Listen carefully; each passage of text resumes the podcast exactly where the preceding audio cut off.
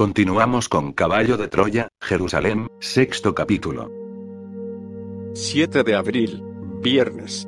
Un silencio extraño había caído sobre el campamento. Yo sabía que aquella no iba a ser una noche como las anteriores, pero, a pesar de ello, noté en el ambiente una especie de pesada turbulencia, como si miles de fantasmas, quizá esos mensajeros invisibles a los que se había referido Jesús, planeasen sobre las copas de los olivos, agitando, incluso, las menguadas lenguas de fuego frente a las que yo permanecía, y un escalofrío agitó mi espalda. El campamento dormía cuando, al filo de las doce de la noche, y una vez que Jesús y sus tres discípulos se perdieron entre las hileras del olivar, me levanté, advirtiendo a Eliseo que me dirigía al extremo norte del huerto. Con una rápida mirada recorrí las tiendas, la almazara y los cuerpos dormidos de los griegos y, una vez seguro de que todo se hallaba en calma, encaminé mis pasos hacia el muro que bordeaba el huerto por la cara este y que yo había explorado ya en mi primera visita a la finca de Getsemaní, antes de desaparecer monte arriba.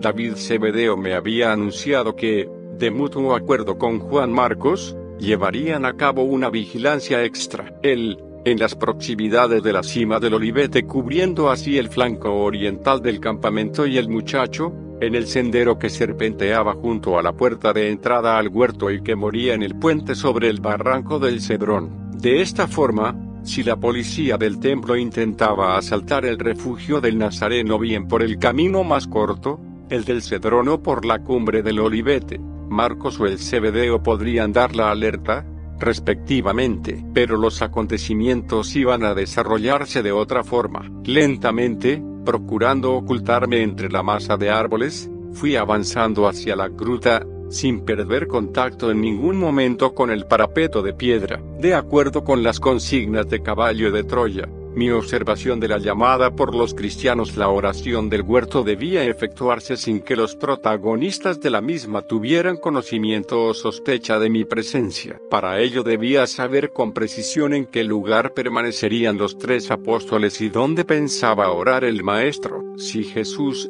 como suponía, elegía las proximidades de la cueva, mi escondite sería precisamente aquella pared que cercaba la propiedad de Simón, el leproso. Eliseo llevaba razón, tal y como me había advertido horas antes. La fuerte perturbación en los altos niveles de la atmósfera al este de Palestina empezaba a notarse sobre Jerusalén. Un viento cada vez más insistente y bochornoso agitaba los árboles, silbando como un lúgubre presagio por entre las tortuosas ramas y raíces de los olivos. El cañafístula que crecía junto a la caverna castañeteaba cada vez con más fuerza ayudándome a orientarme. Al alcanzar el fondo del huerto descubrí enseguida la figura del Galileo, en pie y con la cabeza baja, casi clavada sobre el pecho. Se encontraba, en efecto, a cuatro o cinco metros de la entrada de la gruta, en mitad del reducido calvero existente entre el olivar y la peña. A los pies del maestro se extendía una de aquellas costras de caliza,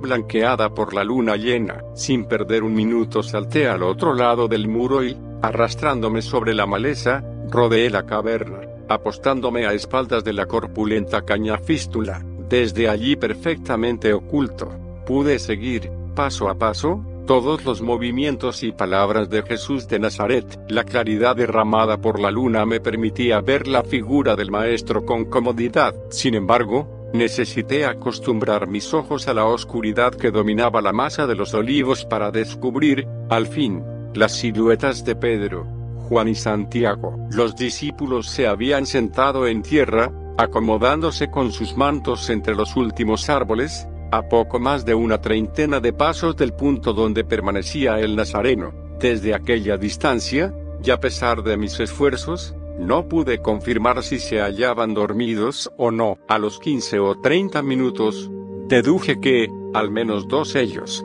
debían haber caído en un profundo sueño, a juzgar por sus posturas totalmente echados sobre el suelo y por los inconfundibles ronquidos de Pedro. Un tercero, sin embargo, aparecía reclinado contra el tronco de uno de los olivos, aunque no podría jurar que estuviese dormido. De pronto, cuando me encontraba atareado preparando la barra de Moisés, un crujido de ramas me sobresaltó. Me volví, a cosa de 10 o 15 metros. Mis ojos quedaron fijos en un bulto blanco que se deslizaba entre las jaras, aproximándose. Tomé el callado en actitud defensiva y, con las rodillas en tierra, me dispuse a rechazar el ataque de lo que, en un primer momento, identifiqué como un extraño animal. Pero, cuando aquella cosa estaba casi al alcance de mi vara, se detuvo. Era el joven Juan Marcos. Respiré profundamente haciéndole una señal para que continuara agachado. El muchacho llegó hasta mí,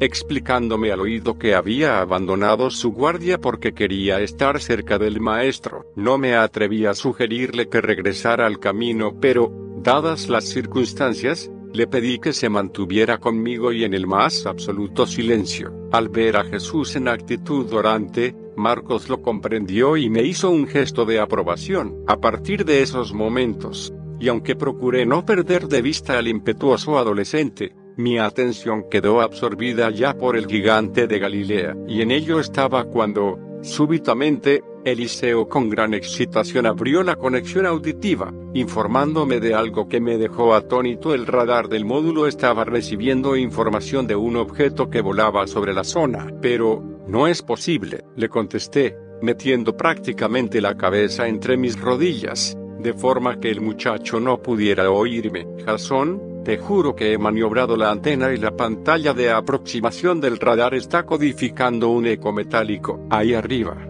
a unos 6.000 pies. Se está moviendo algo. Sí, ahora lo veo mejor. Se encuentra en 360-30 millas. Dios santo, se ha parado. Levanté los ojos hacia el firmamento y en la dirección que había transmitido Eliseo, pero no observé nada anormal. La fuerte luminosidad de la luna, cada vez más alta, dificultaba la visión de las estrellas. Mi compañero en la cuna, tan confundido y perplejo como yo, permaneció con los cinco sentidos sobre aquel insólito visitante, pero el objeto se había inmovilizado y así permanecería durante un buen rato. Aún no me había recuperado de la sorpresa producida por la aproximación de aquel misterioso objeto volante cuando vi cómo Jesús se desplomaba clavando sus rodillas en tierra. El golpe seco contra el suelo hizo estremecer a Juan Marcos. Ni el muchacho ni yo habíamos visto jamás al Galileo con un semblante tan pálido y abatido. Durante varios minutos,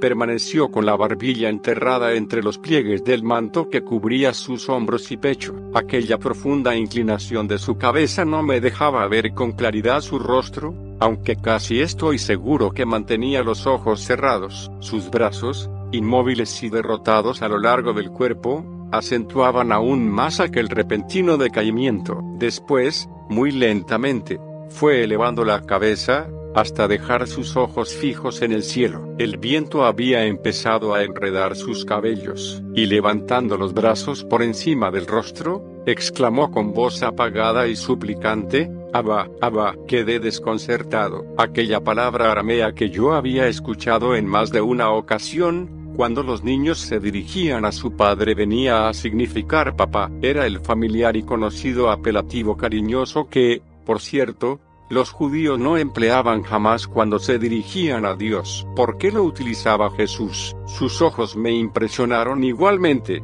Aquel brillo habitual se había difuminado. Ahora aparecían hundidos y sombreados por una tristeza que, de no haber conocido el probado temple de aquel hombre, Hubiera jurado que se hallaba muy cerca del miedo. Abba, murmuró de nuevo, he venido a este mundo para cumplir tu voluntad y así lo he hecho. Sé que ha llegado la hora de sacrificar mi vida carnal. No lo rehuyo, pero desearía saber si es tu voluntad que beba esta copa. Sus palabras retumbaron en el huerto como un timbal fúnebre. No podía dar crédito a lo que estaba oyendo, ¿Es que Jesús estaba atemorizado? Dame la seguridad, prosiguió, de que con mi muerte te satisfago como lo he hecho en vida. Sus manos, abiertas, tensas e implorantes, fueron descendiendo poco a poco, pero su rostro tenuemente iluminado por la luna no se movió, y sin saber por qué, yo también miré hacia la legión de estrellas y luceros, esperando que se produjera alguna señal. En ese instante,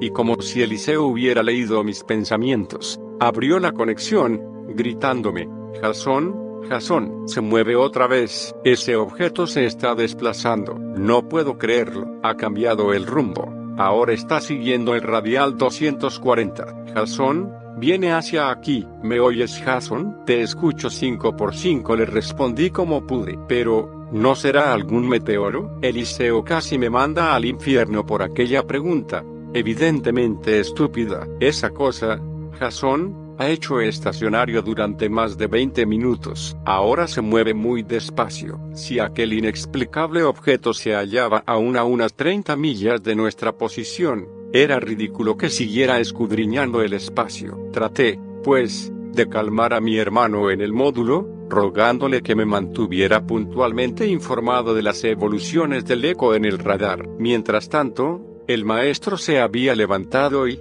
dando media vuelta, caminó hacia los discípulos. Dada la distancia no pude registrar sus palabras, pero sí observé cómo se inclinaba sobre sus hombres, tocándoles con la mano izquierda. Los dos que yacían se despertaron y vi cómo se incorporaban parcialmente. Al poco, Jesús retornó hasta el calvero. Los tres apóstoles le observaron durante breves minutos, terminando por recostarse nuevamente. Conforme fue aproximándose aprecié algo extraño. El gigante se tambaleaba, sus pasos eran indecisos, como si estuviera a punto de desplomarse. Nada más llegar junto a la laja de piedra, cayó de bruces. Por un momento pensé que se había desmayado. Parte de su cuerpo había quedado sobre la plancha rocosa, boca abajo e inmóvil. Juan Marcos se incorporó, dispuesto a socorrerle, pero, sujetándole por el brazo. Le hice ver que no era conveniente molestarle. Supongo que si el Galileo no llega a moverse, el fogoso Marcos no habría seguido mis consejos y hubiera saltado en auxilio de su maestro. Pero Jesús estaba plenamente consciente y el joven se tranquilizó, como si una fuerza invisible hubiera descargado sobre él un fardo de 100 kilos, así fue incorporándose el maestro, muy lentamente, siempre con la cabeza hundida, el Galileo terminó por sentarse sobre sus talones, y así permaneció un buen rato, de rodillas, en un angustioso silencio y sin levantar el rostro. Inconscientemente, Juan Marcos y yo cruzamos una mirada. ¿Qué estaba pasando? ¿A qué se debía aquel súbito hundimiento? Jesús levantó el rostro hacia las estrellas y, gimiendo, Llamó de nuevo a su padre. Sus pómulos y nariz aparecían afilados. La expresión de su rostro me impresionó. Había una mezcla de angustia y pavor. Sus labios, entreabiertos, comenzaron a temblar y, casi inmediatamente, todo su cuerpo empezó a estremecerse. Eran convulsiones cortas, muy rápidas y casi imperceptibles, como si un viento helado estuviera azotando cada una de sus células. El nazareno cruzó sus brazos sobre el tórax, haciendo fuerza con sus manos sobre los costados, como tratando de dominar aquellas convulsiones. Y, de pronto, su frente, cuello y sienes se humedecieron con un sudor frío. Los estremecimientos se hicieron entonces más intensos y continuados y Jesús se dobló materialmente por su cintura, tocando la superficie de piedra con la frente. Abba, Abba, aquella fue la única palabra que acertó a pronunciar, pero, más que una llamada, era un grito contenido de angustia y terror. Ahora estoy seguro que, en aquellos duros y cruciales momentos, el Galileo debió experimentar una punzante e indescriptible sensación de soledad, de aflicción y quizá, ¿por qué no? De miedo ante lo que reservaba el destino. Su cuerpo siguió tiritando y, de pronto, en un arranque, el maestro se echó atrás, elevando sus manos y rostro. Al verle quedé petrificado. Toda su cara, frente, cuello así como las palmas de las manos, habían enrojecido. La fina película inicial de sudor se había convertido en sangre. Juan Marcos ocultó el rostro entre sus manos. Desde el cuero cabelludo, unas gruesas gotas sanguinolentas fueron resbalando sobre aquella extravasación, deslizándose por los ángulos internos de los ojos y rodando después por las mejillas, hasta perderse en el bigote y la barba. Algunos goterones permanecían segundos en las comisuras de la boca, convirtiéndose después en hilos de sangre que caían aparatosamente sobre los haces musculares del cuello. En uno de aquellos temblores, Jesús inclinó un poco su cabeza y la luna arrancó varios destellos de su pelo. La sangre había inundado también sus cabellos. Medio hipnotizado por aquella súbita reacción del organismo de Jesús, casi olvidé utilizar la vara de Moisés, y, precipitadamente, la situé de forma que pudiera filmar la escena y, al mismo tiempo, iniciar una exploración de la piel y de algunos de los órganos internos de Jesús, mediante el rastreo ultrasónico. Como ya comenté anteriormente, el callado encerraba, entre otros dispositivos, un equipo miniaturizado, capaz de emitir este tipo de ondas mecánicas o ultrasonidos. La cabeza emisora dispuesta en la parte superior de la vara a 170 metros de la base había sido acondicionada para captar las ondas reflejadas, ampliándolas proporcionalmente y acumulando la información en la memoria de titanio del computador nuclear. Una vez en el módulo, los ultrasonidos previamente codificados podían ser convertidos en imágenes, analizando los órganos y las reacciones fisiológicas del maestro, tratando así de encontrar explicaciones.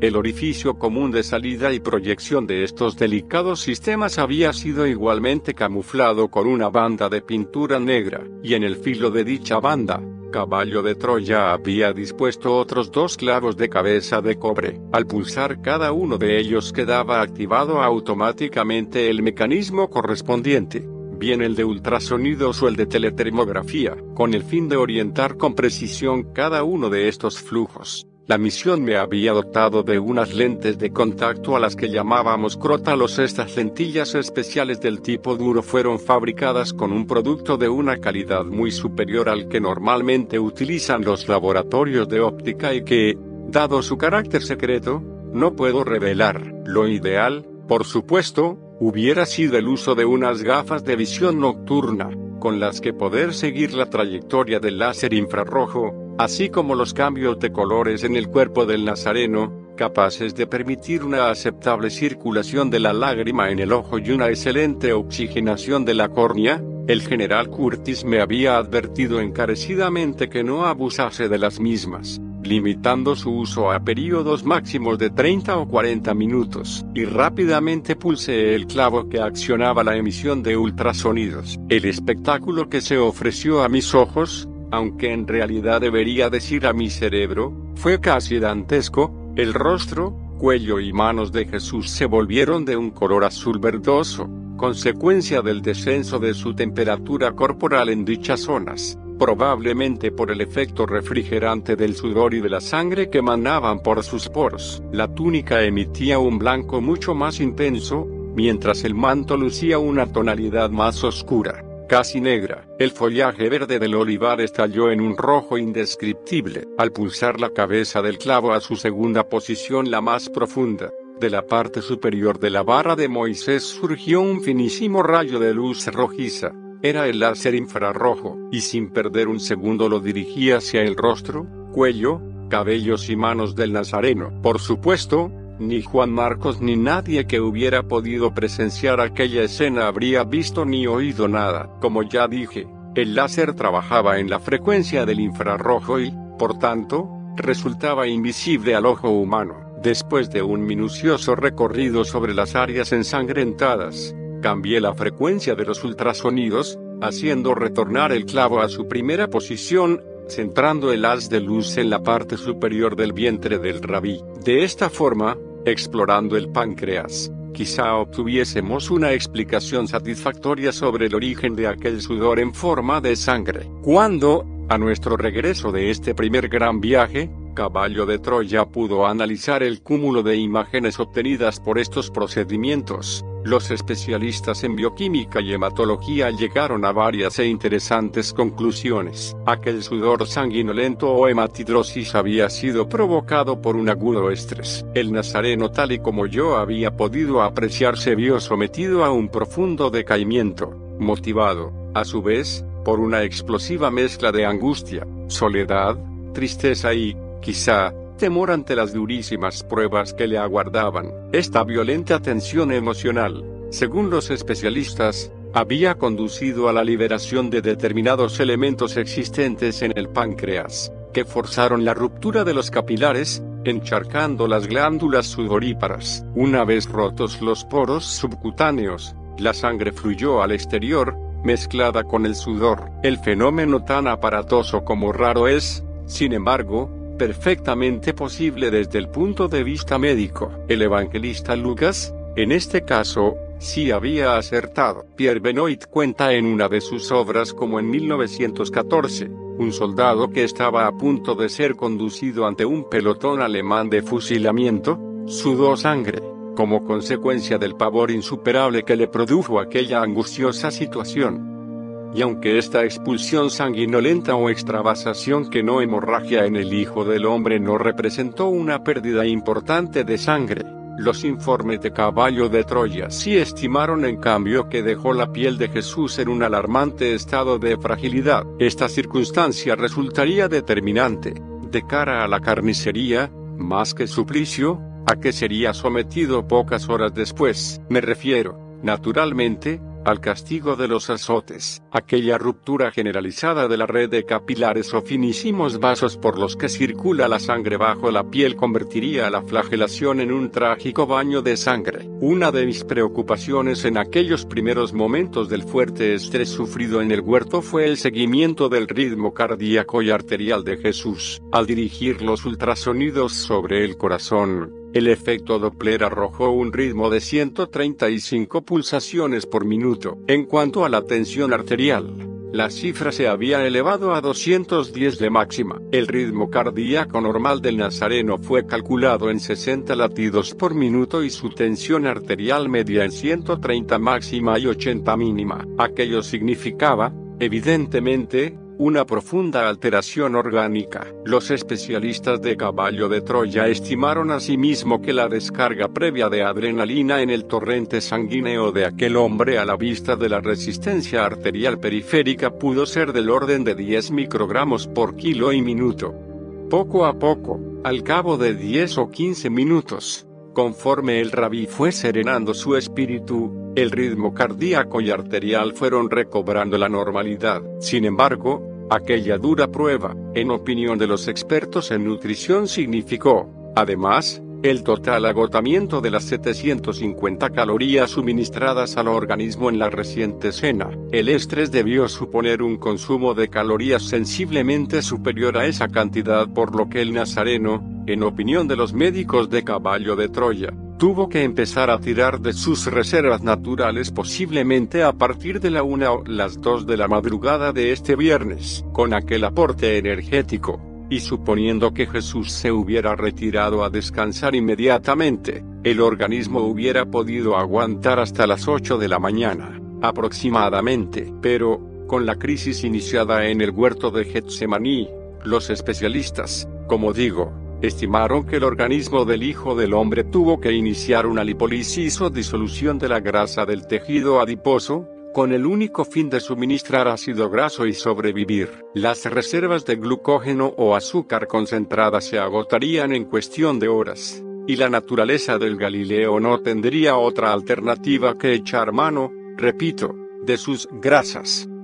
La situación del maestro, desde un punto de vista puramente médico, empezaba a ser delicada. A los 15 o 20 minutos de iniciado aquel primer chequeo a base de ultrasonidos, desconecté el láser, deshaciéndome de las crótalos. Juan Marco seguía con el rostro oculto por las manos, negándose a mirar a su maestro. Pasé mi brazo por sus hombros y acaricié su cabeza. Poco a poco, fue descubriendo su cara. Estaba llorando. En el calvero, el Galileo había ido bajando sus manos, las convulsiones habían cesado y también el flujo de sangre. Algunos de los chorreones, más caudalosos que el resto de los reguerillos, habían coagulado ya, muy pronto. Si el maestro no tenía la precaución de lavarse, la sangre seca convertiría su hermoso rostro en una máscara. Jesús levantó de nuevo los ojos hacia el firmamento y, con una voz algo más serena, repitió prácticamente su primera oración.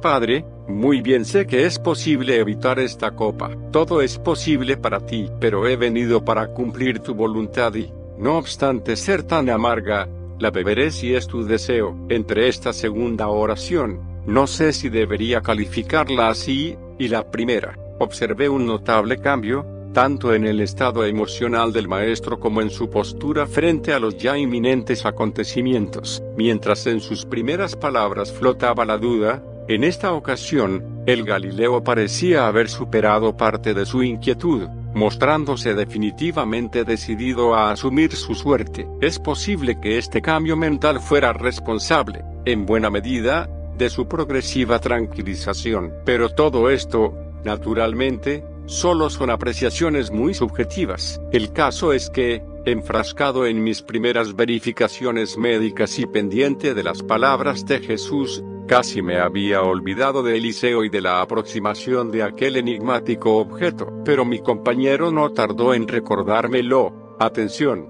Jasón, esa cosa abandona el estacionario y se mueve de nuevo. Por todos los, la transmisión de mi compañero se interrumpió breves segundos. Al fin, Eliseo muy alterado continuó, ha caído como un cubo. Jasón, ese chisme ha descendido a nivel 30 en un segundo. No puede ser. Si continúa bajando lo perderé. No, de momento se mantiene, pero se dirige hacia nosotros. Pegando materialmente mis labios al tronco de la caña fístula le pregunté, entendí 30. Afirmativo respondió Eliseo, es 30, y sigue aproximándose en radial 100. El radar estima su posición en 10 millas. Si no varía el rumbo pronto lo tendrás a la vista. Pero, por más que miré no logré distinguirlo. Fue entonces, al levantar la vista hacia las estrellas cuando caí en la cuenta de otro extraño fenómeno, el ramaje del corpulento árbol tras el que me ocultaba había quedado súbitamente inmóvil, el viento había cesado, tampoco aprecié movimiento alguno en las copas de los olivos ni en la maleza que nos rodeaba,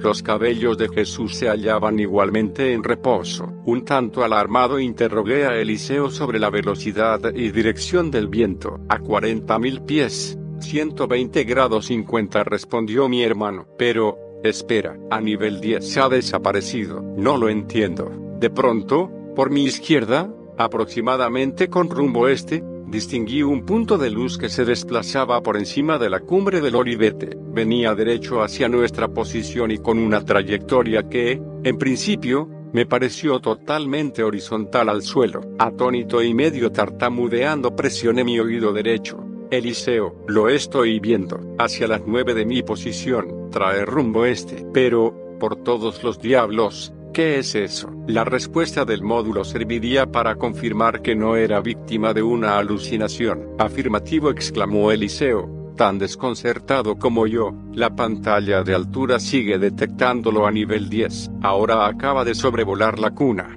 Lo tengo colimado. Velocidad, es increíble no llega a las 60 millas por hora. Pero, ¿qué pasa? La comunicación volvió a interrumpirse. Fueron segundos eternos. Entre tanto aquella luz había alcanzado nuestra vertical, y se detuvo. Jasón, apareció al fin mi compañero.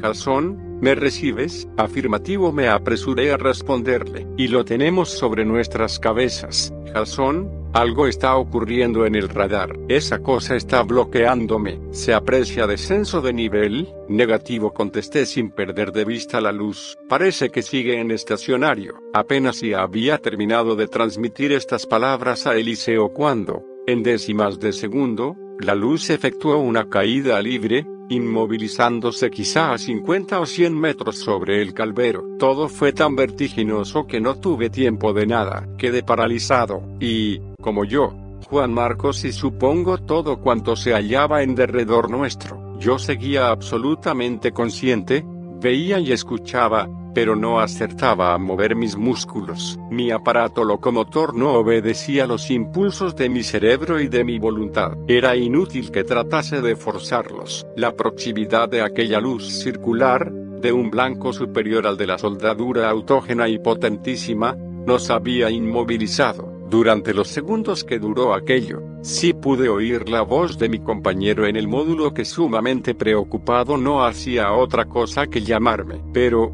como digo, a pesar de mis esfuerzos, no podía articular palabra alguna, casi al mismo tiempo que aquella masa luminosa de más de 50 metros de diámetro hacía estacionario sobre el lugar. Una especie de cilindro luminoso partió del centro del disco, iluminando a Jesús, las lastras de piedra y el terreno, en un radio aproximado de 5 o 6 metros. El maestro, con la cara levantada, no parecía alarmado, y siguió de rodillas. Mi confusión no tenía límites. ¿Cómo era posible que el nazareno no se sintiera tan aturdido y atemorizado como yo? Aquel miedo que me había invadido era compartido plenamente por mi joven compañero, a juzgar por la postura en que había quedado. El fulminante descenso de la luz le había hecho llevar sus brazos sobre la cabeza, en un movimiento reflejo de protección, y así seguía con el cuerpo encogido y el rostro apuntando hacia la silenciosa masa luminosa. No acierto a entender cómo llegó hasta allí,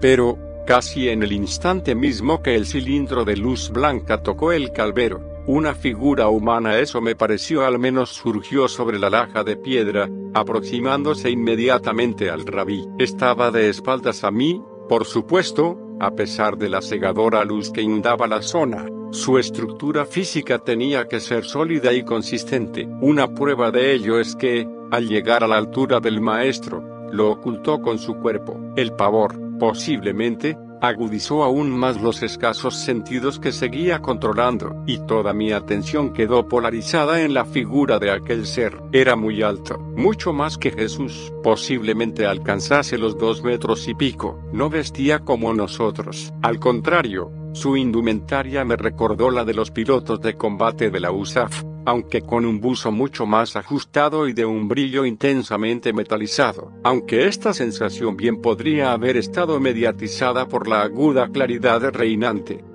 El mono parecía de una sola pieza, con un cinto relativamente ancho y de la misma tonalidad similar a la del aluminio que el resto del traje. Los pantalones, eso me llamó mucho la atención, se hallaban recogidos en el interior de unas botas de media caña y de un color dorado. En cuanto a su cabeza, solo pude ver la zona occipital y la nuca. Tenía un cabello blanco, lacio y abundante, que caía hasta los hombros. Indudablemente se trataba de un individuo musculoso y ancho de hombros. Aunque el silencio reinante era total, no alcancé a oír palabra alguna. Ignoro si hubo conversación. Lo único que pude percibir fue el movimiento del brazo derecho de aquel ser, dirigido hacia Jesús que, presumiblemente, debía continuar de rodillas. De no haber sido por Eliseo, tampoco hubiera ido capaz de contabilizar el tiempo transcurrido. Según mi compañero, aquel lapsus en el que la conexión auditiva con el módulo quedó en blanco,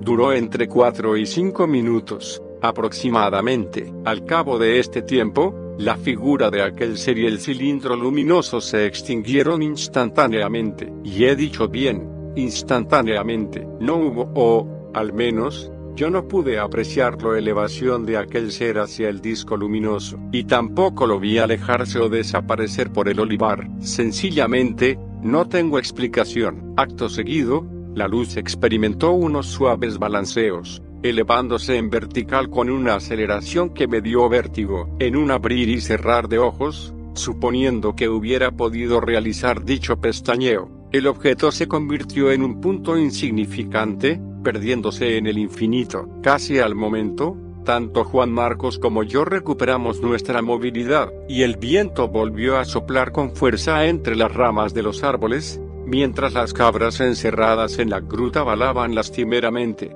Jasón, ¿me recibes? Jasón, por Dios, contesta. La voz de Eliseo seguía repicando en mi oído. Inspiré con todas mis fuerzas, tratando de calmar mis nervios. Afirmativo, le respondí con lo poco que me quedaba de voz. Roger, al fin, Jasón, ¿estás bien? ¿Qué ha pasado? Como pude tranquilicé a mi compañero, indicándole que procuraría explicárselo más adelante. La verdad es que mi confusión había aumentado. Por un instante pensé que todo había sido una pesadilla, pero no. Al dirigir la vista hacia el maestro mi perplejidad aumentó. La película sanguinolenta y los reguerillos que cubrían su faz, cuello y manos habían desaparecido. Su semblante, todavía pálido y demacrado, no presentaba, sin embargo, señal alguna del reciente fenómeno de hematidrosis. Era imposible que Jesús hubiera tenido tiempo de acudir hasta algunos de los recipientes del campamento que contenían agua y proceder al lavado de su cara,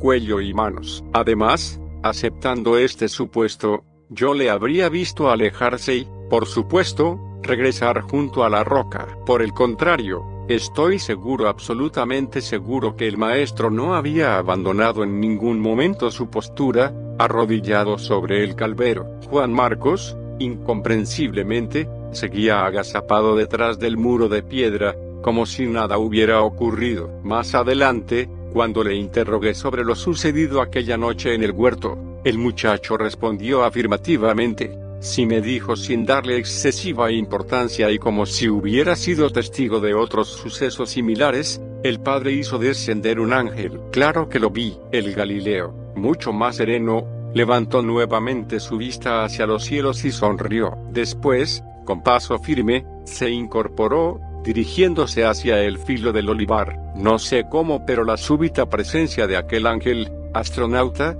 fantasma, o lo que fuera, había influido decisivamente en el ánimo del Hijo del Hombre. La expresión del evangelista y el ángel le reconfortó, no podía ser más apropiada. El Nazareno debió encontrar a sus discípulos nuevamente dormidos, y tras gesticular con ellos, volvió sobre sus pasos, arrodillándose por tercera vez al borde de la piedra. Era asombroso. Ninguno de los discípulos parecía haberse dado cuenta de lo ocurrido. Probablemente, se hallaban dormidos. Una vez allí, ya con su habitual tono de voz, el maestro habló así, siempre con la mirada fija en lo alto. Padre, ves a mis apóstoles dormidos, extiende sobre ellos tu misericordia. En verdad, el espíritu está presto, pero la carne es débil. Jesús guardó silencio e inclinó su cabeza, cerrando los ojos. Después, a los pocos segundos, dirigió su rostro nuevamente a los cielos,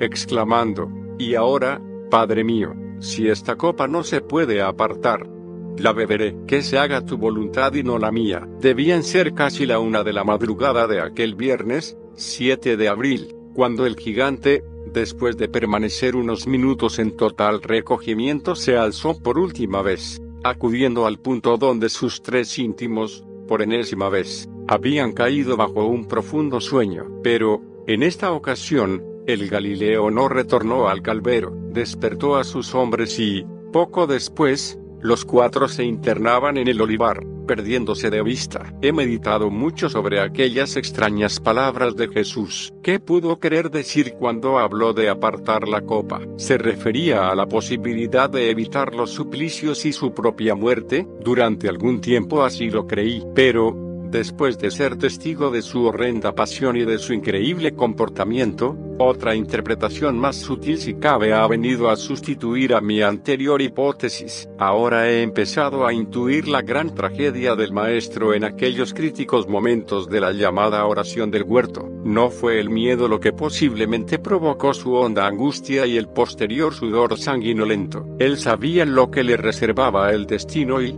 como demostró sobradamente, se enfrentó al dolor abierta y valientemente. Pero, del ruano de esas torturas, el Galileo sabía que llegarían también las humillaciones. Tuvo que ser la contemplación de esas ya inminentes vejaciones por parte de las criaturas que él mismo había creado lo que, quizá, le sumió en un agudo estado de postración. Si realmente era el Hijo de Dios, la simple observación y mucho más el padecimiento de la barbarie y primitivismo de sus hombres para con él mismo tenía que resultar insoportable. Salvando las distancias, imagino el brutal sufrimiento moral que podría significar para un padre el ver cómo sus hijos le abofetean, insultan, hieren e injurian. Juan Marcos y yo nos apresuramos a salvar el muro que nos separaba del calvero donde había tenido lugar la triple oración del huerto y, con idéntica prudencia, penetramos en el olivar, siguiendo los pasos de Jesús y sus hombres. Conforme nos acercábamos a la explanada del campamento, un pensamiento quizá tan absurdo como inoportuno seguía martilleando en mi cerebro. No podía borrar de mi mente las imágenes de aquel ser de más de dos metros y del objeto porque aquello tenía que ser un vehículo tripulado que había sido capaz de desafiar tan elocuentemente las leyes de la gravedad. ¿Qué clase de artefacto era aquel? ¿Qué tecnología podía soslayar semejantes aceleraciones y deceleraciones? Y, sobre todo, ¿Qué relación guardaba todo aquello con Jesús y con la divinidad? Hubiera dado diez años de mi vida por haber registrado la conversación entre el maestro y aquel misterioso ser maldije mi mala estrella que no me permitió contemplar los rostros de ambos personajes e interpretar al menos lo ocurrido entre los dos. Desde entonces, una afilada incertidumbre anida en mi corazón, ¿podía ser aquel un ángel? Si realmente era así, qué lejos están los teólogos de la verdad. Cuando, al fin,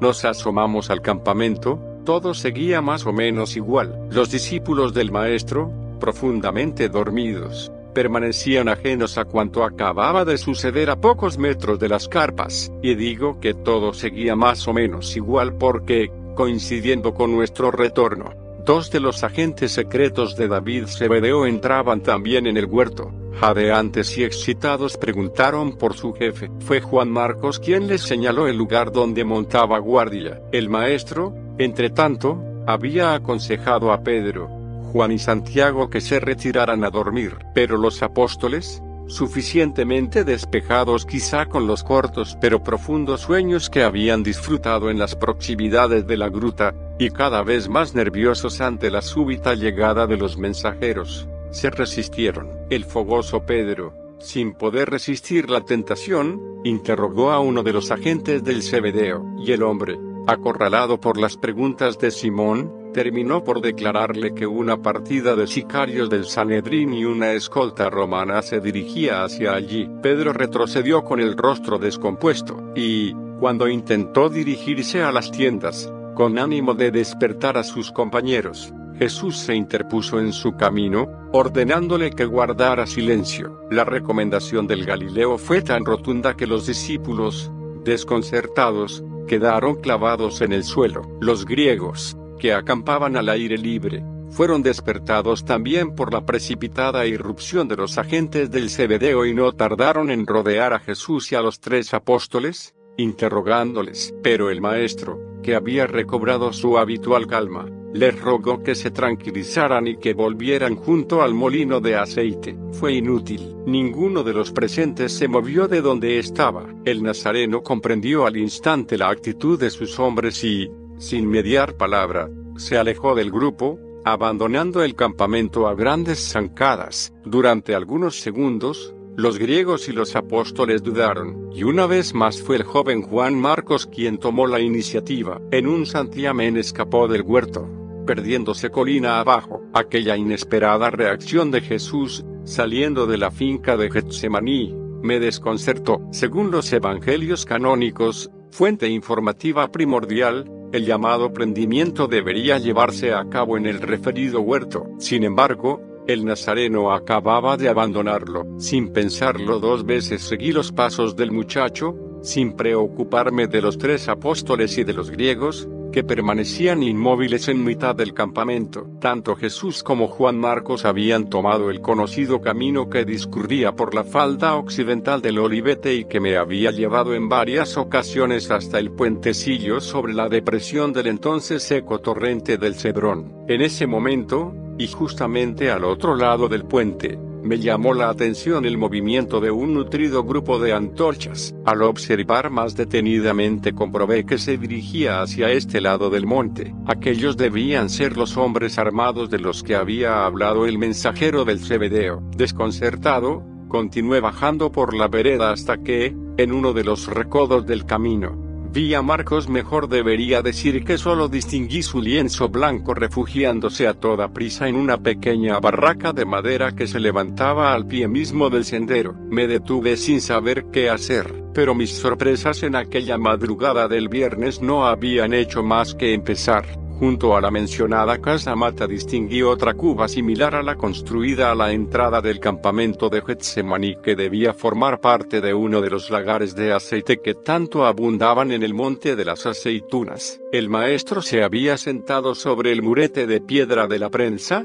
a unos dos pasos de la pista y de cara a la dirección que traía el cada vez más cercano y oscilante enjambre de luces amarillentas. En un primer momento pensé en ocultarme también en la barraca, pero deseché la idea. Ignoraba absolutamente el curso que podían tomar los acontecimientos y preferí mantenerme en un lugar más abierto. A ambos lados del sendero se extendían sendas plantaciones de olivos. Aquel podía ser un buen observatorio, y rápidamente abandoné la pista, internándome en el oscuro olivar situado a la izquierda del camino. Elegí uno de los árboles más gruesos, trepando a lo alto y camuflándome entre su ramaje. Desde allí, Jesús quedaba a poco más de cinco o seis metros. Pero, de pronto, me había saltado por una duda que casi me hizo descender del olivo. ¿Y si el Galileo regresaba al campamento? En ese caso no tendría más remedio que arriesgarme y seguir a la tropa. Si no me equivocaba,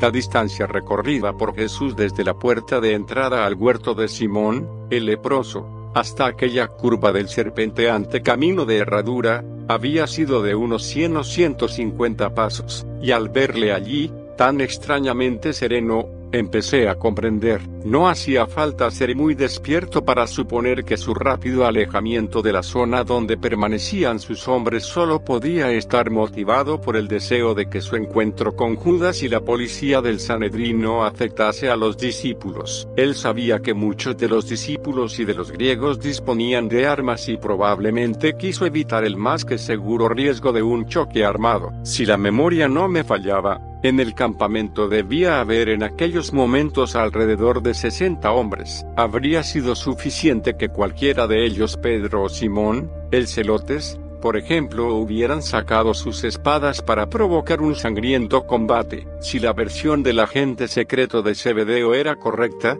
a los levitas del templo había que añadir la patrulla romana. Y esto, indudablemente, complicaba las cosas. Los legionarios de la fortaleza Antonia no se distinguían precisamente por sus dulces modales. Yo había sido testigo de su ferocidad en el apaleamiento de un compañero. ¿Qué podía esperarse entonces de aquellos aguerridos infantes? En el caso de que se llegara a un enfrentamiento, lo más probable es que muchos de los discípulos del maestro habrían resultado heridos o muertos y, en el mejor de los casos, hechos prisioneros, y Jesús, a juzgar por sus oraciones en el olivar, quería evitarlo a toda costa. ¿Qué hubiera sido de su misión y de la futura propagación del Evangelio del Reino si los directamente encargados de esa predicación hubieran caído esa noche en Getsemaní? Las antorchas aparecían y desaparecían entre la espesura, acercándose cada vez más. Pedí información a Eliseo sobre la hora exacta. Era la una y quince minutos de la madrugada. La luna seguía brillando con todo su esplendor,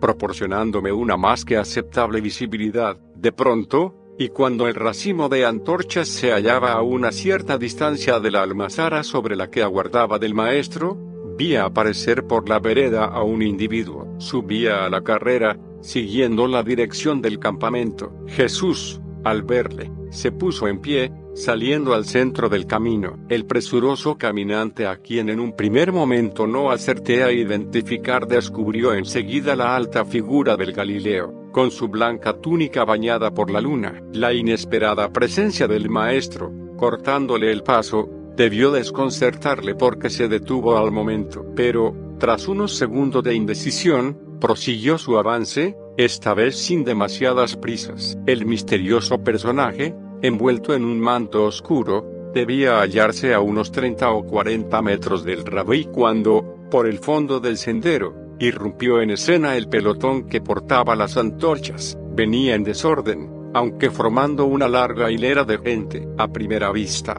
el número de individuos rebasaba el medio centenar. Conforme fueron acercándose pude distinguir, entre los hombres de cabeza, alrededor de 30 soldados romanos. Vestían la misma indumentaria que yo había visto entre los legionarios de la Torre Antonia e iban armados con espadas, algunas lanzas y escudos. Inmediatamente detrás, casi mezclados con los primeros, un tropel de 40 o 50 levitas o policías del templo, armados en su mayoría con bastones y masas con clavos. Mi desconcierto llegó al máximo cuando, por mi derecha, surgieron otras antorchas, diseminadas entre los olivos. No eran muchas, quizá una decena, pero zigzagueaban a gran velocidad, descendiendo hacia el punto donde se hallaba Jesús. Por la dirección que traían supuse que se trataba de los discípulos, y un escalofrío volvió a recorrerme el cuerpo. Si ambos bandos llegaban a enfrentarse, quién sabe lo que podía ocurrir. El grupo de mi izquierda, el que procedía de Jerusalén, siguió avanzando en silencio hasta detenerse a un tiro de piedra del Galileo. Por su parte,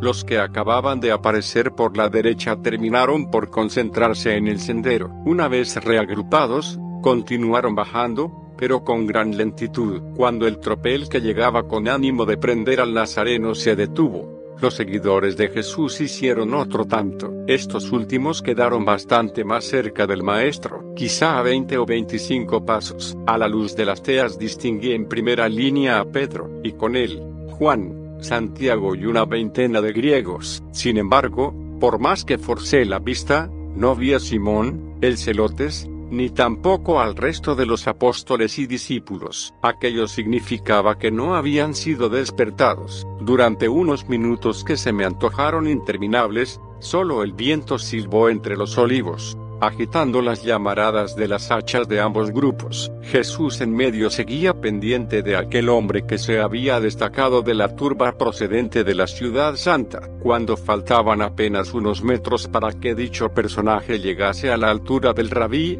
la luna hizo resaltar la palidez de su rostro, era Judas. Pero, ¿por qué se había adelantado a la tropa? Aquella incógnita sería resuelta a la mañana siguiente poco antes del fatal e inesperado suceso que provocaría la muerte del Iscariote. Una vez más, Judas había maquinado sus planes con tanta astucia como ruindad.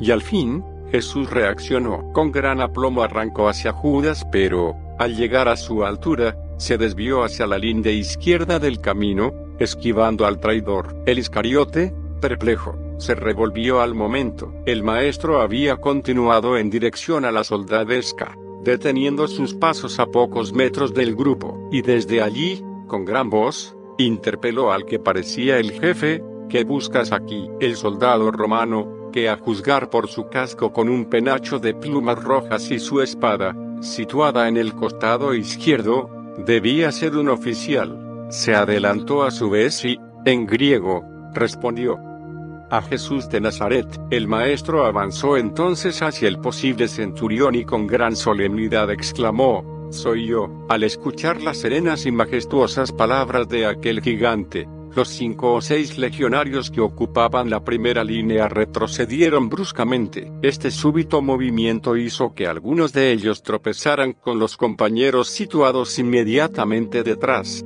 provocando una serie de grotescas caídas. Entre los que dieron con sus huesos en tierra había también varios que portaban antorchas, y estas, al desparramarse sobre los caídos, contribuyeron a multiplicar la confusión. El oficial, indignado, retrocedió hasta el grupo de cabeza y comenzó a golpear a los torpes y vacilantes soldados con el bastón que llevaba en su mano derecha. Aquella escena me trajo a la memoria el relato evangélico de Juan, el único que habla de esta caída generalizada de parte de la tropa que había llegado para prender al maestro, pero, lejos del carácter milagroso que algunos teólogos y exégetas han querido ver en dicho suceso, la única verdad es que aquellos hombres rodaron por el suelo como consecuencia de un movimiento mal calculado. Otro asunto es por qué retrocedieron. En mi opinión, es posible que sintieran miedo. Casi todos habían visto a Jesús cuando predicaba en la explanada del templo y también era muy probable que hubieran sabido de sus prodigios y de su poder. Si unimos esto a la valentía con que el Galileo se presentó ante ellos, quizá ahí tengamos la respuesta. Mientras los infantes romanos se incorporaban y recomponían su maltrecha dignidad, Judas, cuyos planes no estaban saliendo tal y como él había previsto, según pude averiguar horas más tarde se acercó al Nazareno, abrazándole, e inmediata y ostensiblemente de forma que todos pudiéramos verle se alzó sobre las puntas de sus sandalias, estampando un beso en la frente de Jesús, al tiempo que le decía, Salud, maestro e instructor, y el Galileo, sin perder la calma, le respondió, Amigo, no basta con hacer esto, es que, además, ¿Quieres traicionar al Hijo del Hombre con un beso? Antes de que Judas pudiera reaccionar, el maestro se zafó del abrazo del traidor, encarándose nuevamente con el oficial romano y con el resto de la tropa. ¿Qué buscan? A Jesús de Nazaret, repitió el oficial. Ya te he dicho que soy yo. Por tanto prosiguió Jesús, si al que buscas es a mí, Deja a los demás que sigan su camino. Estoy dispuesto a seguirte. El oficial encontró razonable la petición del nazareno. Se situó a su lado y, Cuando se disponía a regresar a Jerusalén, uno de los guardianes del Sanedrín salió del pelotón abalanzándose sobre Jesús. Llevaba en sus manos una cuerda, y a pesar de que el jefe de la patrulla romana no había dado tal orden, aquel sirio, que respondía al nombre de Malchus o Malco, se apresuró a sujetar los brazos del rabí, tratando de atarlos por la espalda. Al verlo, el oficial levantó su bastón, dispuesto sin duda a espantar a aquel intruso, pero la fulminante entrada en acción de Pedro y sus compañeros arruinaría los propósitos del responsable del prendimiento. Efectivamente, con una rapidez vertiginosa, Pedro y el resto indignados por la acción de Malco se precipitaron sobre él. Simón, Santiago y algunos de los griegos habían desenfundado sus espadas y, lanzando todo tipo de imprecaciones, se dispusieron al ataque. Antes de que la escolta romana tuviera tiempo de proteger a Malco, Pedro espada en alto cayó sobre el aterrorizado siervo del sumo sacerdote, lanzando un violento mandoble sobre su cráneo. En el último segundo, Malco logró echarse a un lado, evitando así que la potente izquierda de Simón le abriera la cabeza. El filo de la espada, sin embargo, rozó la parte derecha de su cara rebañándole la oreja e hiriéndole en el hombro. Jesús levantó entonces su brazo hacia Pedro y con gran severidad recriminó su acción.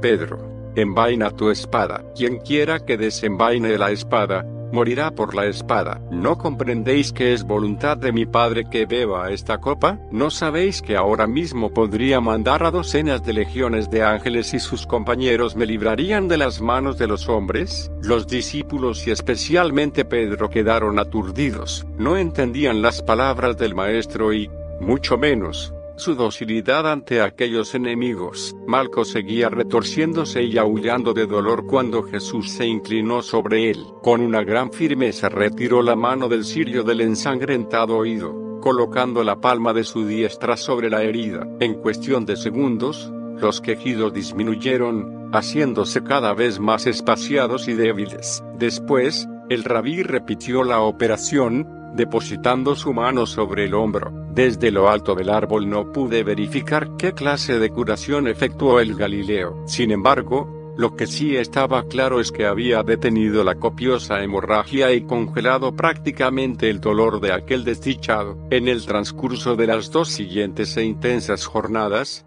antes de mi definitivo regreso al módulo, Traté por todos los medios de localizar al mencionado sirio e inspeccionar el tajo que le había propinado Pedro. Sin embargo, mis esfuerzos resultaron baldíos. La belicosa actitud de Pedro y de sus compañeros solo sirvió para empeorar las cosas. El oficial romano ignoró las pacíficas palabras y el gesto humanitario de Jesús para con Malco y ordenó a sus legionarios que sujetaran al Nazareno, amarrando sus muñecas a la espalda, mientras le maniataban. El maestro, profundamente dolorido por aquella humillación, se dirigió a los levitas y soldados quienes, con las espadas y bastones dispuestos para repeler cualquier otro ataque, contemplaban la escena.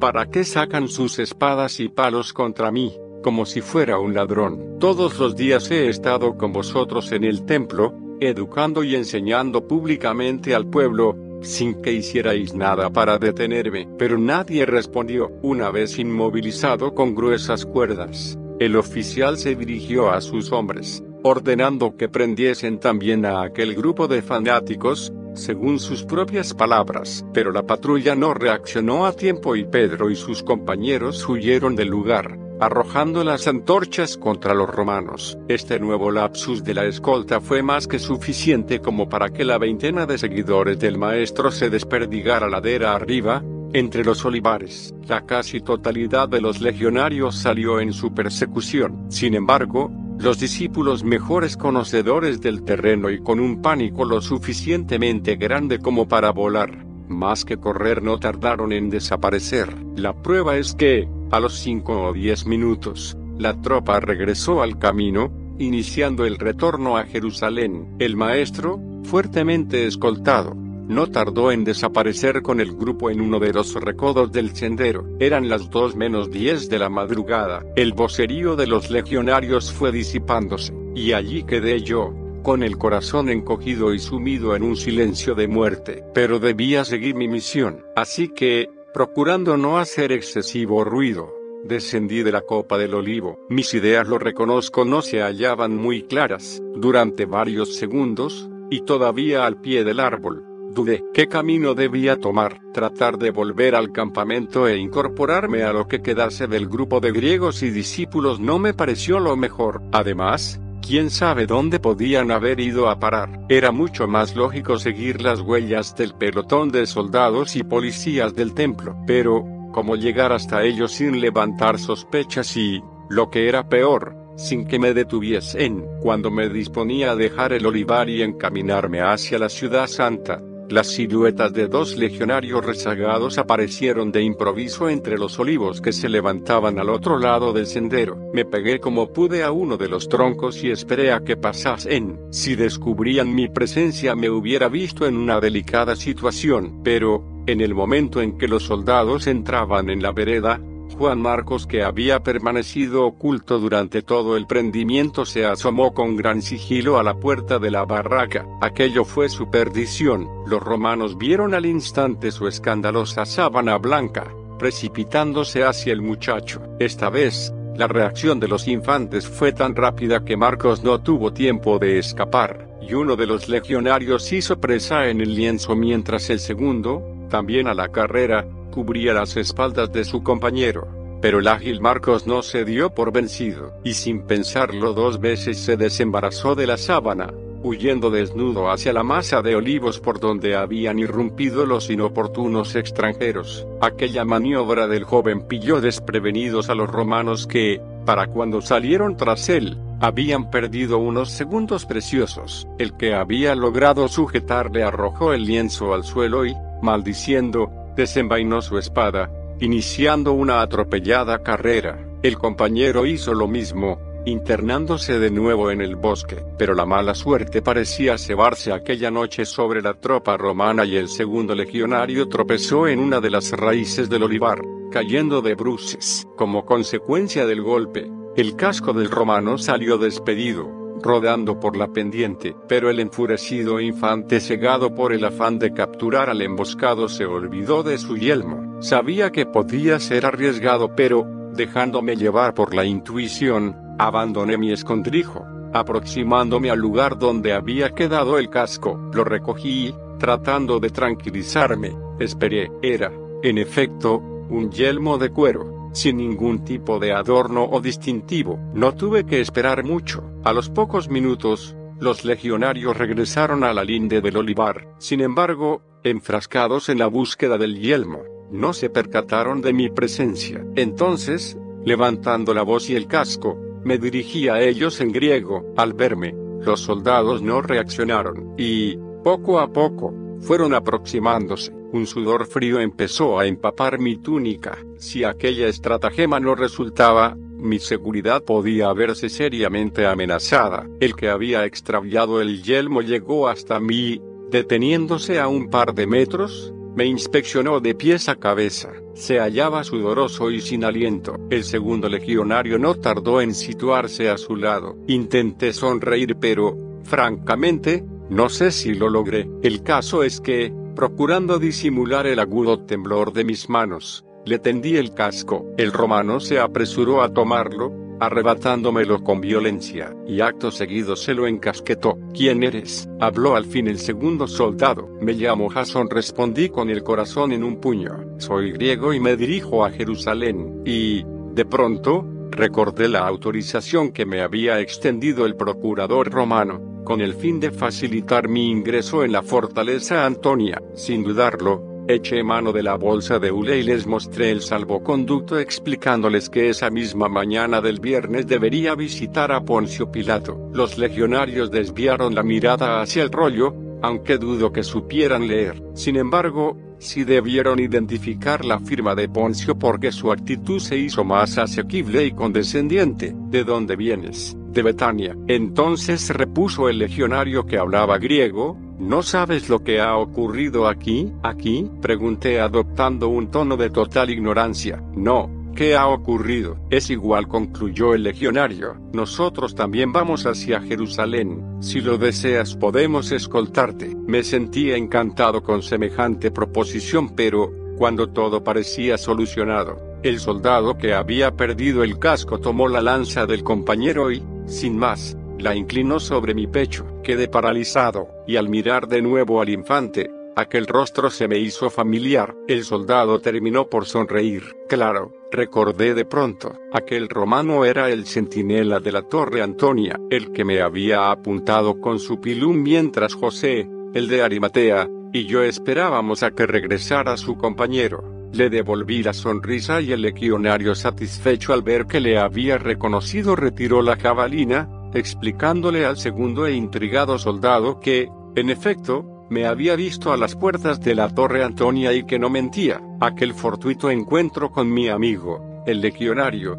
iba a servirme de mucho. Los soldados tenían prisa por alcanzar el pelotón que conducía al Nazareno y, al poco, divisamos las antorchas. Pero, ante mi sorpresa, el grupo se hallaba detenido en mitad del camino. Cuando la pareja de rezagados se reincorporó a la patrulla romana, yo insinué que quizá fuese más prudente que permaneciera en la cola o que siguiera mi camino hacia Jerusalén, pero el centinela, que parecía muy honrado con mi amistad, me aconsejó que siguiera junto a él, y así lo hice. De esta forma, al aproximarme al oficial que mandaba el pelotón, comprendí por qué se habían detenido. El jefe de los levitas pugnaba por llevar al nazareno a la residencia de Caifás. Sin embargo, el optio romano, una especie de lugarteniente de los centuriones, responsable de la captura y custodia del prisionero, se oponía a esta decisión, estimando que sus órdenes eran precisas, Jesús de Nazaret debía ser conducido a la presencia del ex sumo sacerdote Anás. Al parecer, las relaciones entre el procurador romano y las castas sacerdotales judías seguían manteniéndose a través del poderoso e influyente suegro de Caifás.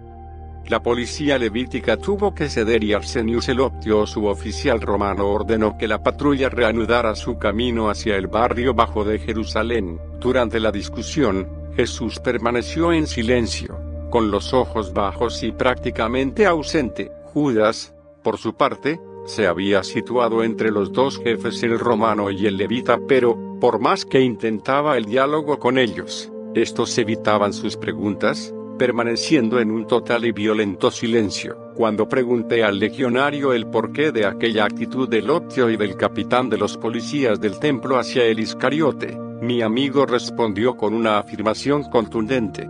Es un traidor. Estábamos ya a pocos metros del puente que enlazaba la falda del Olivete con la explanada situada al pie de la muralla oriental del templo cuando ocurrió algo desconcertante e imprevisto. A la cabeza del cortejo marchaban ambos capitanes. En medio de ambos, Judas, e inmediatamente detrás, la patrulla romana, rodeando estrechamente a Jesús. Por último, el tropel de levitas y siervos del Sanedrín, envueltos en sus mantos y rabiosos por la tajante decisión del suboficial romano de entregar al Galileo al ex sumo sacerdote. Yo caminaba a la izquierda del grupo, junto a los últimos legionarios, y, súbitamente, Juan, el evangelista, apareció por la derecha adelantándose hasta llegar a la altura del maestro. Quedé estupefacto ante la valiente decisión del joven discípulo. Por lo que pude observar, Juan debía haber perdido el manto en la anárquica dispersión de los seguidores del rabí. Vestía únicamente su túnica corta hasta las rodillas y, en la faja, una espada. Al verlo, los policías del templo se alarmaron y advirtieron a su jefe la presencia del Galileo. El pelotón se detuvo nuevamente y el capitán de los levitas ordenó a sus hombres que prendieran y ataran también a Juan. Pero, cuando los sicarios de Caifás se disponían a amarrarle, Arsenius intervino de nuevo. Aquel veterano suboficial, sagaz y de condición noble, se interpuso entre el apóstol y los levitas, exclamando, Alto, este hombre no es un traidor, ni tampoco un cobarde. Los hebreos no parecían muy dispuestos a perder también aquella oportunidad y protestaron enérgicamente. Los ojos del ayudante del centurión se clavaron en los del capitán de la guardia del Sanedrín, bajo su rostro, pésimamente afeitado. Sus mandíbulas crujieron y levantando el bastón hasta situarlo a un palmo de la frente del jefe de los levitas, repitió en tono amenazante, Te digo que este hombre no es un traidor ni un cobarde. Pude verle antes y no sacó su espada para resistir. Ahora ha tenido la valentía de llegar hasta aquí para estar con su maestro, y haciendo silbar su vara con una serie de cortos y bruscos golpes de su muñeca, añadió, al tiempo que el responsable de los judíos retrocedía espantado que nadie ponga sus manos sobre él. La ley romana concede a todos los prisioneros el privilegio de un amigo que le acompañe ante el tribunal. Nadie impedirá, por tanto, que este Galileo permanezca al lado del reo. El odio y el desprecio del optio romano por los judíos en general, y por aquellos en particular, debían ser tan considerables que, en el fondo, la insólita decisión del suboficial pudo estar motivada, en mi opinión, no solo por la admiración hacia el audaz gesto de Juan, sino también por el mero hecho de humillar y contradecir a aquellos cobardes, incapaces de enfrentarse por sí mismos al Nazareno. Al llegar al palacio de Anás, José de Arimatea me explicaría con todo lujo de detalles las tortuosas maniobras del Iscariote y de los levitas que llegaron, incluso, a solicitar de la guarnición romana que les acompañasen para prender al maestro. Y debo añadir que, a mi regreso de este primer gran viaje, consulté a destacados expertos en derecho y jurisprudencia romanos, tratando de averiguar si, efectivamente, había existido esa ley, invocada por el optio. Pero, hasta el momento, mis indagaciones han resultado infructuosas. Los antiguos romanos, como hoy los ingleses tradicionales, no eran muy amantes de leyes, tal y como nosotros las interpretamos. Su derecho, afortunadamente para ellos, no se basaba precisamente en leyes 1. Según los especialistas a quienes pregunté, esa disposición del suboficial Arsenius no se hallaba reñida con las costumbres de la época y, sobre todo, de las autoridades que ocupaban aquella provincia romana. La discrecionalidad existente a la hora de impartir justicia o de tratar a un prisionero era tal que, al menos para los estudiosos del derecho romano, la conducta del suboficial resultaba perfectamente posible. No podemos olvidar que los dueños y señores de vidas y haciendas de aquel revolucionario país seguían siendo los romanos. Esta providencial orden del optio de la Torre Antonia vino a despejar otra de mis interrogantes. ¿Cómo era posible que Juan Cebedeo fuera el único apóstol que declara en sus escritos haber sido testigo presencial de muchos de los sucesos que acontecieron a lo largo de aquel viernes? Por lógica, de no haber sido por esta inapreciable ayuda del suboficial Arsenius, el seguidor de Jesús habría tenido muchos problemas para poder asistir a los interrogatorios y a la crucifixión. Tal y como estaban las cosas, hubiera sido casi imposible que las castas sacerdotales que odiaban al maestro y a sus discípulos cedieran y aceptasen la libre presencia de ninguno de los amigos del prisionero. Solo una imposición superior, emanada en este caso de la autoridad romana, pudo permitir a Juan la asistencia a los restringidos prolegómenos de la muerte de Cristo. Como medida precautoria, el suboficial romano ordenó a uno de sus hombres que desarmara a Juan, y el pelotón continuó su camino. El público reconocimiento de la valentía de Juan por parte del suboficial romano representó un duro golpe para la dignidad de Judas, avergonzado, con la cabeza baja y el ceño contraído fue aminorando el paso hasta quedarse solo y rezagado, y así llegó a la casa de Anás. Juan, prudentemente, no habló en ningún momento con su maestro, ni éste hizo tampoco intención alguna de dirigirse al joven. Las circunstancias, además, no lo hacían aconsejable. Sin embargo, cuando enfilamos las desiertas calles de Jerusalén, me las ingenié para situarme al lado del Cebedeo y preguntarle por el resto de los hombres y, muy especialmente, porque había tomado aquella arriesgada decisión de unirse a Jesús. El apóstol, con los ojos enrojecidos por el ininterrumpido llanto, pareció alegrarse un poco al comprobar que no se hallaba del todo solo y me confesó que, una vez que lograron despistar a los legionarios, Pedro y él habían decidido seguir a Jesús. Del resto solo sabía que había huido en dirección al campamento. Durante el sigiloso seguimiento, Juan recordó las instrucciones que le diera el maestro, en el sentido de que permaneciera a su lado, y se apresuró a alcanzarle. Mientras tanto, Pedro si es que no había cambiado de parecer debía encontrarse a cierta distancia, siguiéndonos y camuflado entre la maleza. Hacia las dos y cuarto de la madrugada, la comitiva se detuvo ante la residencia de Anás, muy cerca de la puerta de Sion, en el extremo oeste de la ciudad y a corta distancia, según mis cálculos, de la casa de Juan Marcos. Allí, frente a la cancela del espacioso jardín que se abría frente al palacete, el suboficial romano se dio oficialmente al prisionero al jefe de los levitas, pero antes, dirigiéndose a uno de los legionarios y de forma que todos pudiéramos oírle, ordenó, acompaña al preso y vela para que estos miserables no le maten sin el consentimiento de Poncio. Evita que lo asesinen y guarda de que a este Galileo dijo refiriéndose a Juan le esté permitido acompañarle en todo momento. Observa bien cuanto suceda, y dando media vuelta se alejó del lugar en compañía del pelotón de legionarios. Al despedirme del soldado deposité disimuladamente una moneda de plata entre sus dedos, agradeciéndole su ayuda y rogándole que, antes de regresar a la fortaleza, le hablase al compañero que había sido designado por Arsenius para proteger a Jesús y a Juan y le suplicase que me permitiera hacerles compañía. El infante sonrió y, sin formular pregunta alguna, se entendió con el legionario para que mis deseos fuesen cumplidos. Otro discreto y oportuno denario de plata en el puño de este último terminó por disipar todas las suspicacias y recelos. De momento, mi presencia en la sede de Anás estaba garantizada. Una vez en el patio, parte de la guardia del templo se despidió, alejándose de la suntuosa residencia del ex sumo sacerdote, y varios servidores de Anás acudieron precipitadamente hasta el jefe de los levitas. Este les ordenó que avisaran a su amo. El prisionero ha llegado, les dijo, señalando al nazareno, que seguía con las manos atadas a la espalda de inmóvil en mitad de aquel enlosado cuadrangular. Juan continuaba al lado del maestro y el legionario,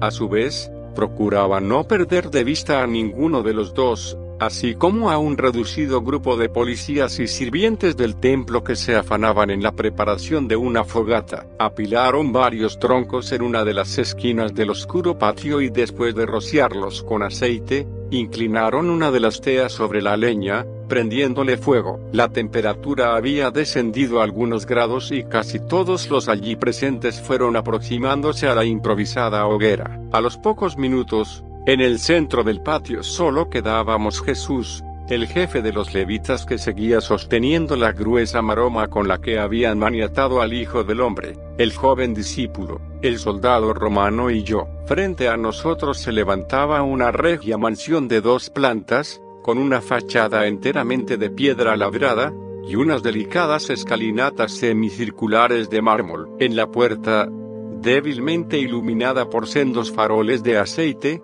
se hallaba una mujer gruesa, de baja estatura, que sonreía sin cesar, pero aquella primera exploración del recinto se vio interrumpida por la repentina aparición de Judas. El traidor acababa de llegar a la casa de Anás, pero, al ver a Jesús y a Juan, permaneció tras las altas rejas que se elevaban sobre el cercado de piedra, y a los pocos minutos se alejó, siguiendo la misma calle que había tomado E. Grueso de la policía levítica. En su rostro, duro e impasible, no aprecié señal alguna de arrepentimiento. Al contrario, tuve la sensación de que, durante aquellos instantes, el Iscariote disfrutó del espectáculo. En el fondo, su venganza contra el Maestro y contra el discípulo amado de Jesús empezaba a fructificar. Juan también vio a Judas, no así el Nazareno, que permanecía de espaldas a la puerta de entrada. El semblante del Galileo no había sufrido cambio alguno. Seguía ligeramente pálido y grave. Sus ojos apenas si se habían levantado en un par de ocasiones. Y a los pocos minutos de la marcha del traidor, Volví a sobresaltarme. Ahora era Pedro el que se hallaba detrás de los barrotes de la cerca. No entiendo cómo no se cruzó con Judas. Nervioso, caminaba de un lado a otro de la verja, tratando de hacerse notar. Juan, al verlo, me hizo una señal con los ojos. Asentí con la cabeza, indicándole que ya me había dado cuenta. Sinceramente, Sentí lástima por aquel impetuoso pero cálido y bonachón apóstol. Al cerciorarse de que tanto Juan como yo habíamos reparado en su presencia, Simón agarró los hierros con ambas manos y comenzó a gesticular con la boca.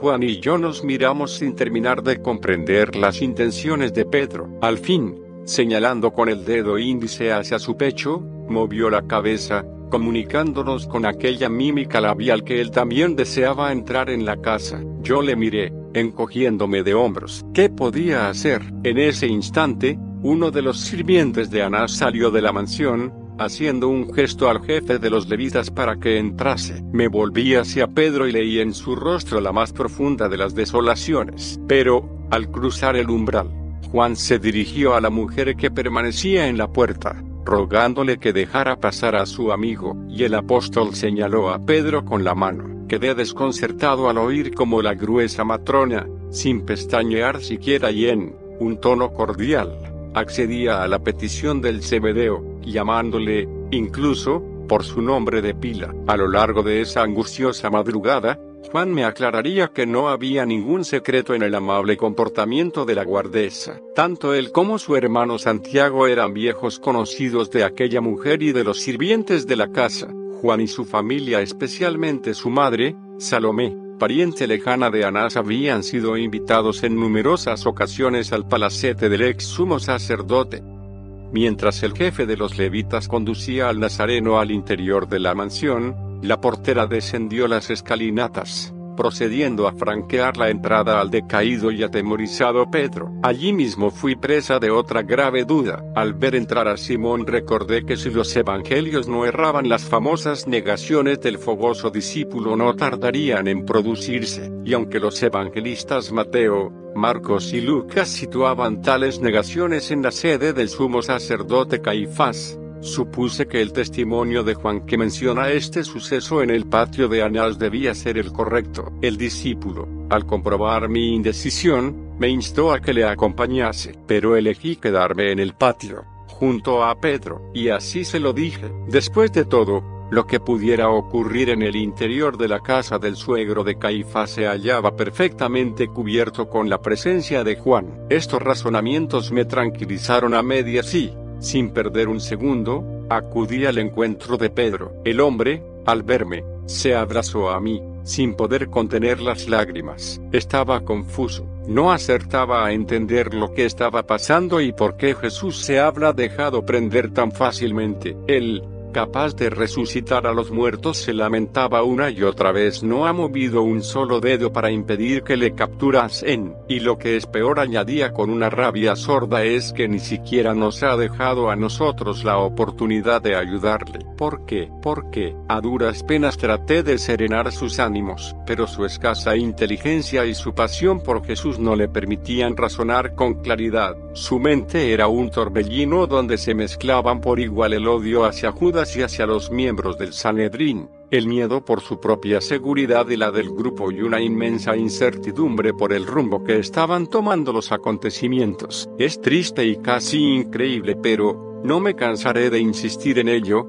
ni Pedro ni el resto de los apóstoles habían entendido a aquellas alturas la verdadera misión del Hijo del Hombre. Simón había empezado a temblar, no sé aún si de miedo y angustia o de frío. El caso es que, Inconscientemente, nos fuimos aproximando a la fogata. Media docena de levitas y servidores de Ana se habían sentado a la turca, calentándose muy cerca del fuego. Yo hice otro tanto y Pedro siguió en pie, con los ojos perdidos en las llamas. En eso, la mujer que le había abierto la cancela salió nuevamente de la casa, situándose bajo el dintel de la puerta. Los policías comentaban las incidencias del prendimiento, maldiciendo a los romanos. Uno de ellos, sin embargo, aludió al gesto del rabí, que había curado milagrosamente a Malco, pero la tímida defensa del levita fue sofocada de inmediato por varios de los contertulios, que explicaron el suceso como otra clara prueba del poder diabólico de Jesús. Uno de los acérrimos defensores de esta hipótesis recordó a sus compinches como los demonios eran en realidad ángeles caídos, invisibles o capaces de adoptar las más extrañas formas. dejando casi siempre unas huellas similares a las de los gallos. Otro de los servidores del templo se opuso rotundamente a esta explicación, argumentando que los demonios eran en realidad los hijos que había engendrado Adán cuando tenía 130 años. La discusión se hallaba en pleno hervor cuando, inesperadamente, la guardesa sin perder aquella constante y maliciosa sonrisa avanzó hacia el fuego, increpando a Pedro desde el extremo opuesto del círculo. ¿No eres tú también uno de los discípulos de este hombre? Los policías se volvieron hacia Simón con gesto amenazante y el apóstol, cuyos pensamientos se hallaban muy lejos de este súbito ataque, abrió los ojos desmesuradamente, sin poder dar crédito a lo que estaba sucediendo. Aquella pregunta, en el fondo, era tan absurda como malintencionada. Si Pedro hubiera reaccionado con un mínimo de frialdad y sentido común se habría dado cuenta que la matrona había sido la persona que, precisamente, le había abierto la cancela. A petición de Juan, era obvio, por tanto, que la mujer estaba al tanto de la amistad existente entre ambos. Pero el miedo, una vez más, se apoderó de su cerebro y, casi tartamudeando, respondió, no lo soy. La portera siguió impasible junto al fuego, pero su atención se desvió pronto hacia la conversación de los sirvientes y levitas que habían vuelto a ensarzarse en el asunto de los demonios. Ninguno de los allí presentes pareció dar demasiada importancia a la presencia de Pedro ni a su posible vinculación con el prisionero. Si el apóstol hubiera reparado en esta actitud generalizada de los levitas, Probablemente habría logrado remontar su pánico. Cuando dirigí los ojos hacia él, su rostro había enrojecido. Simón evitó mi mirada, mordiéndose los labios y arrugando nerviosamente los pliegues de su manto. En ese momento caí en la cuenta de que no llevaba su acostumbrada espada. Sin duda la había perdido en la huida o quizás se había desembarazado de ella antes de acercarse a la casa de Anás. El policía cuya versión sobre los demonios había sido interrumpida por la llegada de la portera retomó el hilo de su exposición, haciendo ver a los presentes que el Galileo bien podía ser uno de esos hijos de Adán, pero la explicación del levita no satisfizo a la mayoría. Otro de los servidores del Sanedrín añadió que, generalmente, estos diablos solían habitar en los pantanos, ruinas y a la sombra de determinados árboles. Este apuntó no es el caso de ese Galileo. Todos lo hemos visto predicar abiertamente en mitad de la explanada de los gentiles. ¿Qué clase de demonio actuaría así? Y no olvidemos terció otro de los presentes que el rabí de Galilea ha curado a muchos lisiados. Ensimismado en aquella tertulia no reparé en la presencia, a mis espaldas, de una figura. Al sentir una mano sobre mi hombro izquierdo, me sobresalté. Era José de Arimatea. Me levanté de inmediato separándome de la fogata y caminando con el anciano hacia el centro del patio. Tanto él como yo ardíamos en deseos de interrogarnos mutuamente. Le anuncié que el maestro había sido conducido a la presencia de Anás,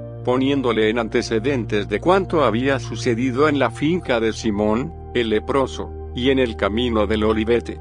José escuchó en silencio, moviendo de vez en cuando la cabeza en señal de preocupación. Por supuesto, estaba al corriente de las andanzas del Iscariote. El rápido aviso de Juan Marcos le había permitido trasladarse muy a tiempo al templo, controlando los sucesivos pasos de Judas. Allí se encontró con Ismael, el saduceo, que contribuyó eficazmente en sus pesquisas. El de Arimatea hizo ademán de entrar en la mansión pero le retuve, rogándole que me informase sobre la conducta del traidor, y sin querer, empecé a bombardearle con todo tipo de preguntas. ¿Quién era aquel misterioso amigo que le acompañó hasta el templo? ¿Qué había ocurrido en el interior del santuario? ¿Por qué Judas había esperado hasta la medianoche para llevar a cabo la captura del Nazareno? ¿Por qué se adelantó al pelotón? José me pidió calma. En primer lugar puntualizó el anciano, ese acompañante al que te refieres, y que Judas recogió antes de su llegada al templo,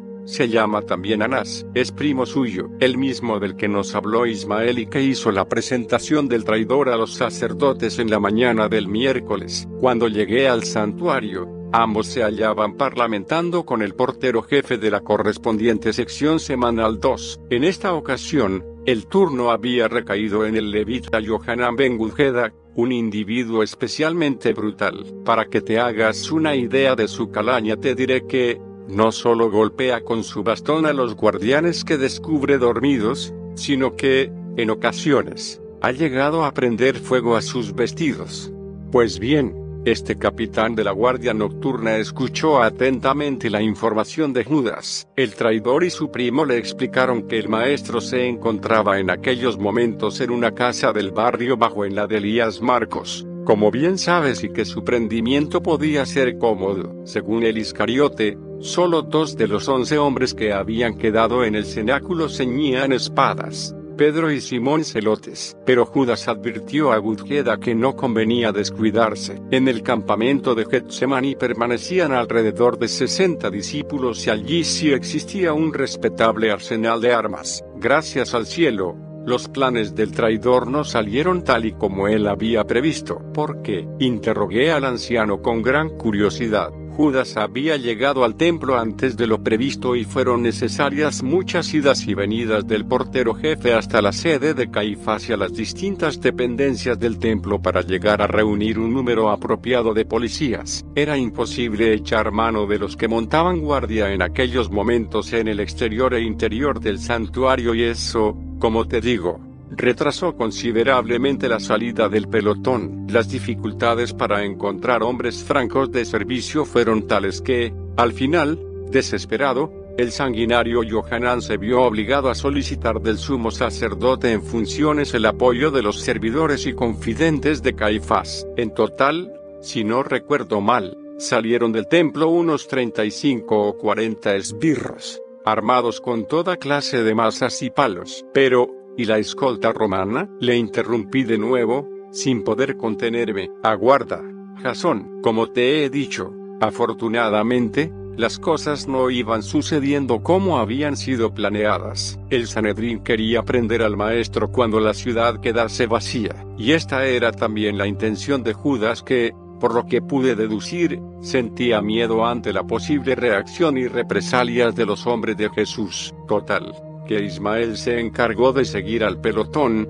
mientras yo permanecía en el templo, en previsión de nuevos acontecimientos. Pero el traidor y su grupo rodearon la casa de Marcos cuando el maestro y los once acababan prácticamente de salir hacia el huerto. Esa fue la información que recibió Ismael de Elías. Entonces, Judas no llegó a ver a Jesús y a los once. No, pero faltó muy poco. Si la patrulla no se hubiera demorado tanto, Seguro que la captura del maestro se produce allí mismo. Elías, al ver a Judas y a los hombres armados, se dio cuenta enseguida de sus funestas intenciones y se negó a hablar con el Iscariote, arrojándole de su casa a patadas. ¿A patadas? Sí, me temo que esa ofensa puede costarle cara al pobre Elías. Había algo que no terminaba de comprender, y así se lo comenté a José. Si Judas conocía las costumbres del maestro, ¿Por qué no le siguió hasta Getsemaní? El de Arimatea dibujó una triste sonrisa. Si conocieras a Judas lo entenderías. Humillado y temeroso ante la violenta reacción del propietario de la casa, el Iscariote debió comprender que, si la actuación de aquel seguidor del rabí había sido tan radical, la del grupo acampado en la finca de Simón no podía ser menor, y, según Ismael, el traidor cada vez más nervioso explicó a los que le seguían que el nazareno y sus íntimos podían haber tomado la dirección del olivete. Cuando los levitas le apremiaron para salir en su persecución, el Iscariote les detuvo, asegurando que no era prudente enfrentarse a 60 hombres armados con espadas. Aquel cambio de planes, además,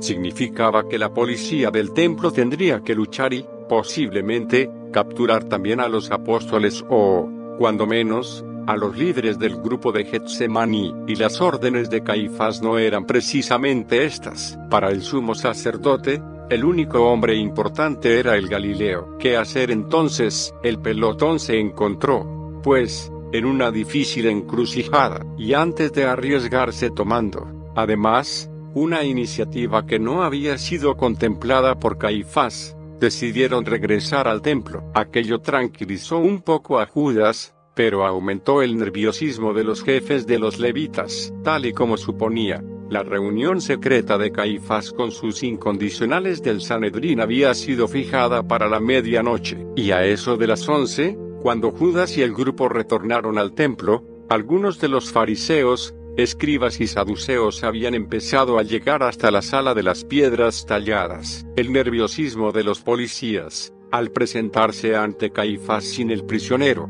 era más que comprensible. El tiempo se les echaba encima y, por un momento, tanto Judas como los sacerdotes llegaron a contemplar la idea de aplazar al prendimiento. No disponían de una fuerza lo suficientemente grande y poderosa como para arriesgarse a invadir el huerto y capturar al maestro. Tanto Ismael como yo dejó entrever José con una gran amargura llegamos a creer que, de momento, todo estaba resuelto y que Jesús quedaría libre. Vana esperanza. Caifás no es hombre que se dé por vencido fácilmente y su odio hacia Jesús es tal que no dudó en proponer una solución que repugnó, incluso, a sus compinches, solicitar una escolta armada del procurador romano. De esta forma argumentó el astuta sumo sacerdote, el apresamiento de ese impostor no será difícil de paso, la responsabilidad de la captura recaerá en las fuerzas extranjeras de ocupación. Algunos de los miembros del Sanedrín trataron de que Caifás renunciara a este proyecto,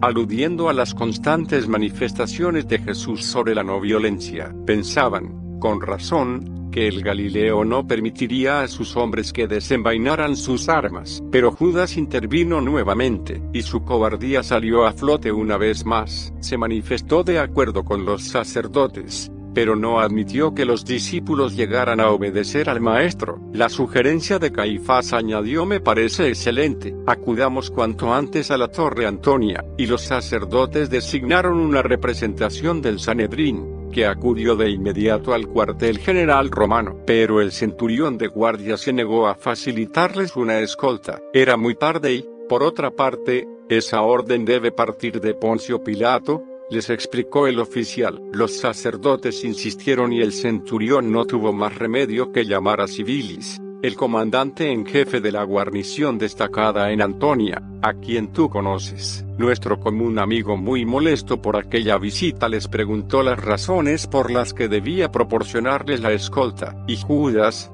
antes de que los sacerdotes reaccionaran, se enfrentó a Sibilis, advirtiéndole que Jesús formaba parte de un grupo de celotes, clandestinamente asentado en la finca de Getsemaní. Aquella vil mentira del Iscariote hizo dudar al centurión. Los romanos, como sabes, persiguen con saña a los revolucionarios. No obstante, el oficial en jefe de la legión les ordenó que esperasen, mientras acudía a la residencia del procurador. Total, que entre unas cosas y otras, el Sanedrín perdió una hora. Pilato se había retirado a dormir y, en un primer momento, no quiso saber nada del tema, pero los enviados de Caifás no cesaron en su empeño, obligando a Ciridis a entrevistarse por segunda vez con Poncio, anunciándole que en el referido campamento se había descubierto un considerable arsenal de armas y que, si lograban capturar al jefe a Jesús de Nazaret el procurador se apuntaría un importante triunfo, de cara al César. Al final, y quizá para quitarse de encima a los odiosos sacerdotes, Pilato dio la autorización y el centurión de guardia encomendó el mando de un pelotón de 30 o 40 legionarios no sabría precisarte el número exacto a su optio, un tal Arsenius, y de esta forma, con grandes prisas, aquella tropa salió de Jerusalén, guiada por Judas, el resto ya lo conoces. Sí, lo conocía, pero varios detalles seguían sin explicación, por ejemplo, por qué el Iscariote se despegó del pelotón. Lo lógico es que, si debía conducir a los soldados y a los levitas y sirvientes del templo hasta la finca de Getsemaní y revelar a la turba la identidad del rabí, no se hubiese separado en ningún momento de sus secuaces. Además, si la intención del suboficial romano era capturar a un supuesto jefe celota y a su grupo, ¿Por qué Arsenio se contentó con prender a Jesús de Nazaret? ¿Por qué no asaltó el campamento? Como dije, en la mañana del sábado siguiente quedaría despejada la primera de las incógnitas. En cuanto a la segunda, el propio procurador me daría una explicación en mi próxima visita a la Torre Antonia. José, naturalmente, no puso aclararme estas dudas. Ni él ni Ismael se habían atrevido a unirse al pelotón que salió del templo minutos después de las doce y media de la noche por la puerta dorada. En cuanto a mi pregunta de por qué el maestro había sido traído a la casa de Anás, en lugar de ser trasladado de inmediato ante la presencia de Caifás, el de Arimatea, evidentemente cansado comentó.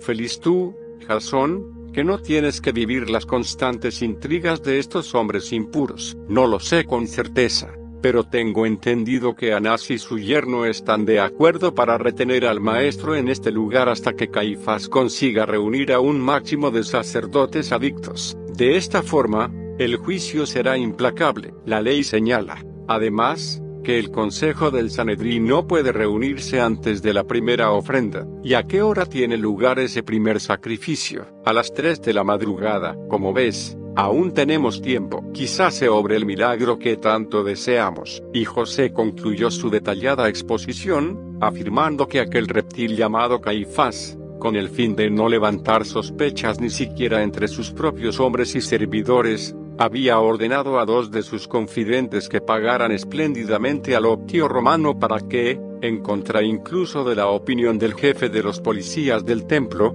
condujera a Jesús de Nazaret al palacete de su suegro, Anás. El de Arimatea se despidió, indicándome que tenía intención de entrar en la residencia del ex sumo sacerdote y hacer cuanto estuviera en su mano, incluso sobornar al viejo Anás para que Jesús fuera puesto en libertad. Al verlo desaparecer en el interior de la casa no pude reprimir un sentimiento de tristeza por aquel leal seguidor del maestro. Estaba en su derecho de alentar la esperanza. Lo que él no podía saber es que esa esperanza había muerto mucho antes. En el huerto de Getsemaní, semi-oculto en la oscuridad del patio, informé a Eliseo del curso de los acontecimientos, rogándole que me avisase poco antes del alba. En aquellos instantes eran las tres de la madrugada. Volví al fuego. Pedro, encerrado en sus pensamientos, ni siquiera había advertido la llegada de José de Arimatea. Se había sentado detrás de los levitas, cubriendo su calvicie con el manto. Supongo que aquel gesto poco tenía que ver con el frío reinante y sí con su ardiente deseo de que nadie volviera a descubrirle y delatarle. Los policías y sicarios del Sanedrín seguían dándole vueltas a las tradiciones y leyendas sobre los demonios. En la residencia de Anás,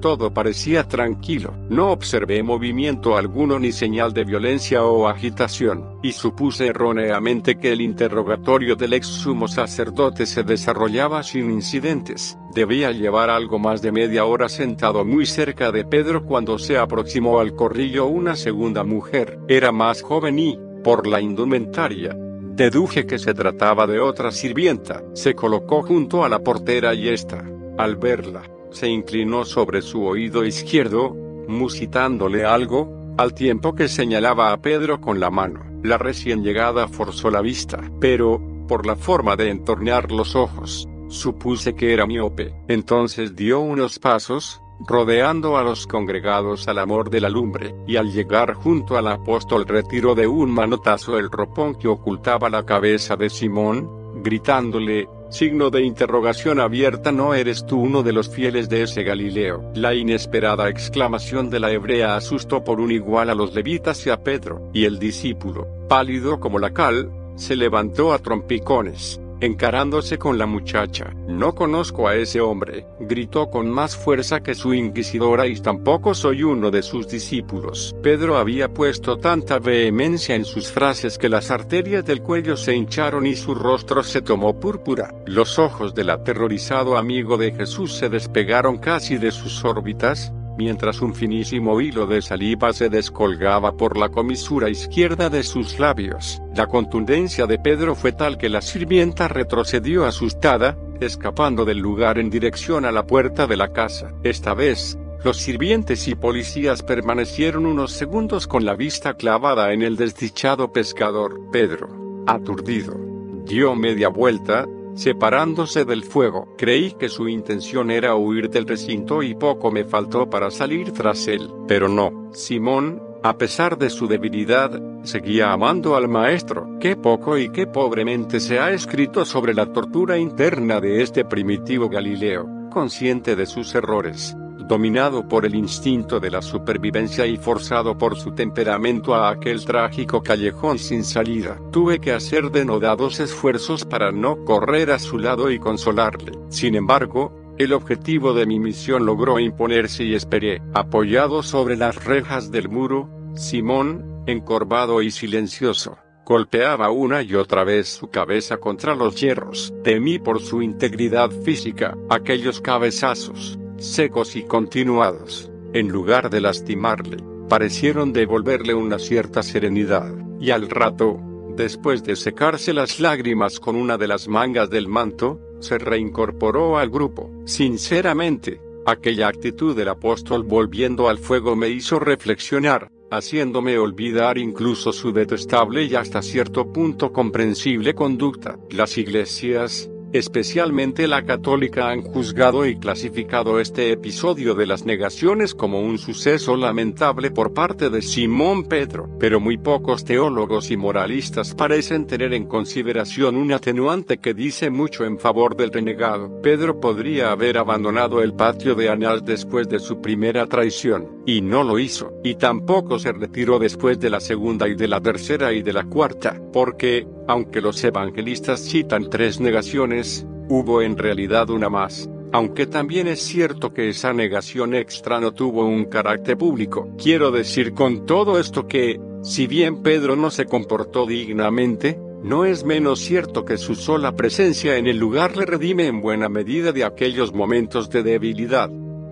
El testarudo Galileo no estaba dispuesto a imitar a los compañeros que habían huido monte a través y, remontando el miedo, se acomodó como pudo entre los sirvientes, los cuales dicho sea de paso en ningún momento se convirtieron en acusadores ni le molestaron, al menos, los hombres que, hasta ese momento, se apretujaban en torno a las llamas, pero la mala suerte quiso que, al rato, el grupo se viera incrementado por media docena de sacerdotes, llegados, al parecer, de la residencia de Caifás y que traían la misión de coordinar y controlar el traslado del Nazareno, después de solicitar información de los levitas allí reunidos. Cuatro de estos sacerdotes se dirigieron al interior de la casa y los dos restantes permanecieron junto a la fogata. Desde un primer momento se sintieron atraídos por la animada conversación sobre las supersticiones del pueblo judío. Alguien había mencionado a Lilith y la polémica se encendió de nuevo. Por lo visto, el tal Lilith era el sobrenombre que recibía uno de los diablos más famosos. La mayoría de los presentes aceptaba su existencia clasificándolo como demonio mujer. Este curioso espíritu centraba sus ataques, como mujer que era, en los hombres, y más concretamente, sobre aquellos varones que se atrevían a permanecer solos en una casa, y solo el divino, bendito sea su nombre, sabe cuándo puede presentarse, remachó otro de los servidores del Sanedrín. La creencia en cuestión no fue muy bien recibida por uno de los sacerdotes, un tal Mardoqueo más conocido en Jerusalén por Petahia, y al que ya me referí anteriormente, como consecuencia de su gran facilidad para las lenguas. Conocía, según el pueblo, más de 70 idiomas y dialectos, de ahí su apodo, Petahia, de la palabra pataj, abría las palabras al interpretarlas.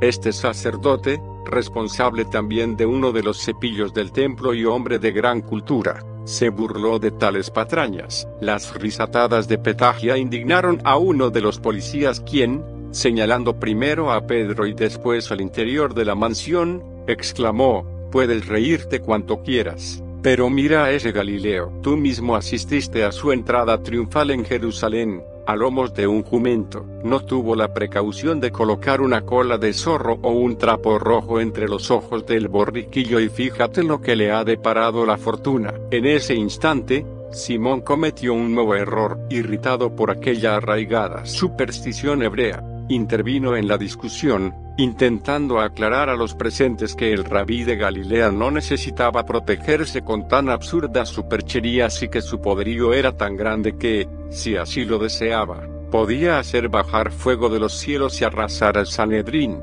sin tocar siquiera a los inocentes. Los levitas y servidores del templo no prestaron mucha atención a la valiente pero inoportuna defensa de Pedro. Sin embargo, Petagia, que había captado al instante el duro acento galilaico del apóstol, se encaró con él, desviando el rumbo de la conversación hacia un derrotero que abrió de nuevo las carnes de Simón. Tú tienes que ser uno de los seguidores del detenido. Este Jesús es un Galileo y tu forma de hablar te traiciona. Hablas como un verdadero Galileo. Antes de que Simón pudiera reaccionar, uno de los sicarios del Sanedrín, aquel que precisamente había hablado de la milagrosa curación de Malco, refrendó el descubrimiento de Petagia, desvelando a todos un hecho que, hasta ese momento, había pasado inadvertido. Tú, además, exclamó alarmado, estabas en el camino del olivete. Yo vi cómo herías a mi pariente. Aquello cambió las cosas. Ya no se trataba únicamente de unas más o menos veladas acusaciones por compartir la doctrina del Galileo. La última afirmación podía arrastrar al apóstol a un fulminante arresto, como culpable de agresión a uno de los esbirros del sumo sacerdote, y entiendo que fue esta circunstancia la que realmente hizo estallar los nervios de Pedro. No se trataba ya de negar a Jesús, sino, sobre todo, de evitar tan peligrosa acusación. Algunos de los levitas se pusieron en pie, blandiendo sus porras en actitud amenazante, y posiblemente hubieran prendido a Pedro de no haber sido por el torrente de juramentos que empezó a brotar de su boca, aquella obscena y agria retaíra de imprecaciones en la que el descompuesto amigo del Nazareno llegó a incluir a su propia madre y a sus hijos dos frenó los ímpetus de los policías, y cuando, finalmente, el acorralado Galileo juró por el oro del tesoro del templo, abriendo su manto en forma que todos pudieran comprobar que no ceñía espada, Aquellos serviles personajes terminaron por dejarle en paz. Jurar y poner por testigo al templo era importante, pero, hacerlo por el oro de dicho santuario lo era mucho más. Cuando Pedro vio alejarse el fantasma de su arresto dio media vuelta y muy despacio, procurando no levantar nuevas sospechas se distanció de la hoguera, arrastrando los pies, sin fuerzas y con el ánimo duramente castigado fue a sentarse las escalinatas de mármol de la puerta. Durante unos minutos no me atreví a moverme del fuego. El desdichado discípulo había enterrado el rostro entre sus pequeñas y callosas manos, acompañando su evidente desesperación con una ininterrumpida y rítmica oscilación frontal de su cuerpo. Eran las cuatro de la madrugada, la penúltima y tercera negación pública se había consumado. El silencio seguía dominando a Jerusalén. A lo lejos, muy de tarde en tarde, se escuchaban algunos de los numerosos perros callejeros que yo había visto a mi paso por la ciudad santa. Fueron aquellos casi siempre lastimeros aullidos los que trajeron a mi memoria otro hecho que, precisamente, aún no se había registrado. Pedro había negado a su maestro por tres veces y, sin embargo, yo no había oído el famoso canto del gallo. No es que esta anécdota me preocupara excesivamente, y mucho menos cuando estaba viviendo y sufriendo las angustias de Simón, totalmente deshecho y abatido junto al portón de entrada a la residencia de Anás. Sin embargo, y mientras esperaba la llegada del alba, procuré afinar mis oídos. Meditando sobre este particular comprendí que los gallos de Jerusalén no podían haber iniciado sus característicos cantos por la sencilla razón de que aún faltaba más de una hora para el amanecer. Aquel viernes, 7 de abril, como ya he citado en otras ocasiones, la salida del sol se produjo a las 5.42 horas. En algún momento llegué a creer que los evangelistas habían vuelto a equivocarse. Las tres negaciones, como digo, ya se habían producido y los cronómetros monoiónico 1 del módulo marcaban las 4 de la madrugada. Pero no, esta vez no hubo error aunque las versiones de los escritores sagrados tampoco coinciden al 100%, pero debo ajustarme a un estricto orden de los acontecimientos. Cuando estimé que Pedro o podía haberse tranquilizado, yo también me retiré del gripo de los levitas, me dejé caer junto al discípulo y acerqué mi mano a su hombro izquierdo. Pedro se sobresaltó de nuevo, interrumpió aquel movimiento, casi catatónico, y, al comprobar que era yo, Suspiró aliviado. Durante un buen rato casi no hablamos. ¿Qué podía decirle? Al poco, Pedro que había ido recuperando la normalidad me miró fijamente, expresando una idea que aún me dejó más confuso. ¿Has observado, Jasón, con qué habilidad he destruido las acusaciones de esos serviles esclavos del templo. Una sonrisa mecánica acompañó las inesperadas palabras de Simón. Entonces comprendí que su máxima preocupación en aquellos momentos no era, como yo había creído, el innoble hecho de haber renegado de su amigo. Nada de eso, Pedro. En mi opinión, no tenía una conciencia muy clara de que había traicionado a su maestro. Lo que le había angustiado y aterrorizado era la amenaza de un posible encarcelamiento. Esta sospecha, que fue ganando terreno en mi corazón, se vio confirmada por los sucesivos comentarios del apóstol, felicitándose a sí mismo por haber sido capaz de evitar su identificación. Esas mujeres, además añadió Pedro, que prácticamente expresaba en voz alta sus pensamientos no tienen autoridad moral, no pueden interrogarme, no tienen derecho, no, no lo tienen, no lo tienen. El Galileo repitió aquella monótona cantilena como si necesitara justificar su actitud, y en ningún momento recordó o se refirió a Jesús. No creo equivocarme si digo que el pescador no cayó verdadera y definitivamente en la cuenta de su sucio gesto hasta que no escuchó el canto de los gallos de la ciudad. Solo entonces recordó la profecía del maestro y asumió todo el peso de su infidelidad, cuando le interrogué sobre la suerte que habían corrido sus compañeros. Pedro no supo darme razón, lo ignoraba todo, solo recordaba que, cuando se hallaba a escasos metros de la empalizada de piedra del huerto de Simón, algo le obligó a detener su huida, y ciego de rabia se ocultó entre los olivos, dispuestos a seguir a la chusma que había capturado al rabí, y allí continuamos hasta que, pocos minutos antes del alba, la portera y la sirvienta que habían comprometido la seguridad del apóstol con sus preguntas, volvieron a la carga, se acercaron sin previo aviso hasta nosotros y, sin levantar apenas la voz, la guardesa le comentó en tono sereno y desprovisto de aquella malicia inicial. Estoy segura de que eres uno de los discípulos de este Jesús, no solo porque uno de sus líderes me pidió que te dejara pasar al patio, sino también porque mi hermano te ha visto en el templo con ese hombre. ¿A qué negarlo? Y por cuarta vez, Pedro volvió a negar cualquier conexión con el Nazareno, pero, en esta oportunidad, su negativa fue mucho más fría y calculada. Sus anteriores razonamientos sobre la falta de autoridad legal por parte de las mujeres para acusarle y la circunstancia de que este nuevo ataque no hubiera sido hecho en público, fueron, a mi entender, decisivos. Pero ni Pedro ni yo contábamos con que, justo en esos momentos, cuando la claridad del nuevo día apuntaba ya por el este, en el interior de la mansión empezaran a escucharse algunas voces. Nos pusimos en pie, al tiempo que uno de los domésticos de Ana salía precipitadamente, alertando a los policías. Todo sucedió tan rápidamente que apenas si pudimos reaccionar. De pronto,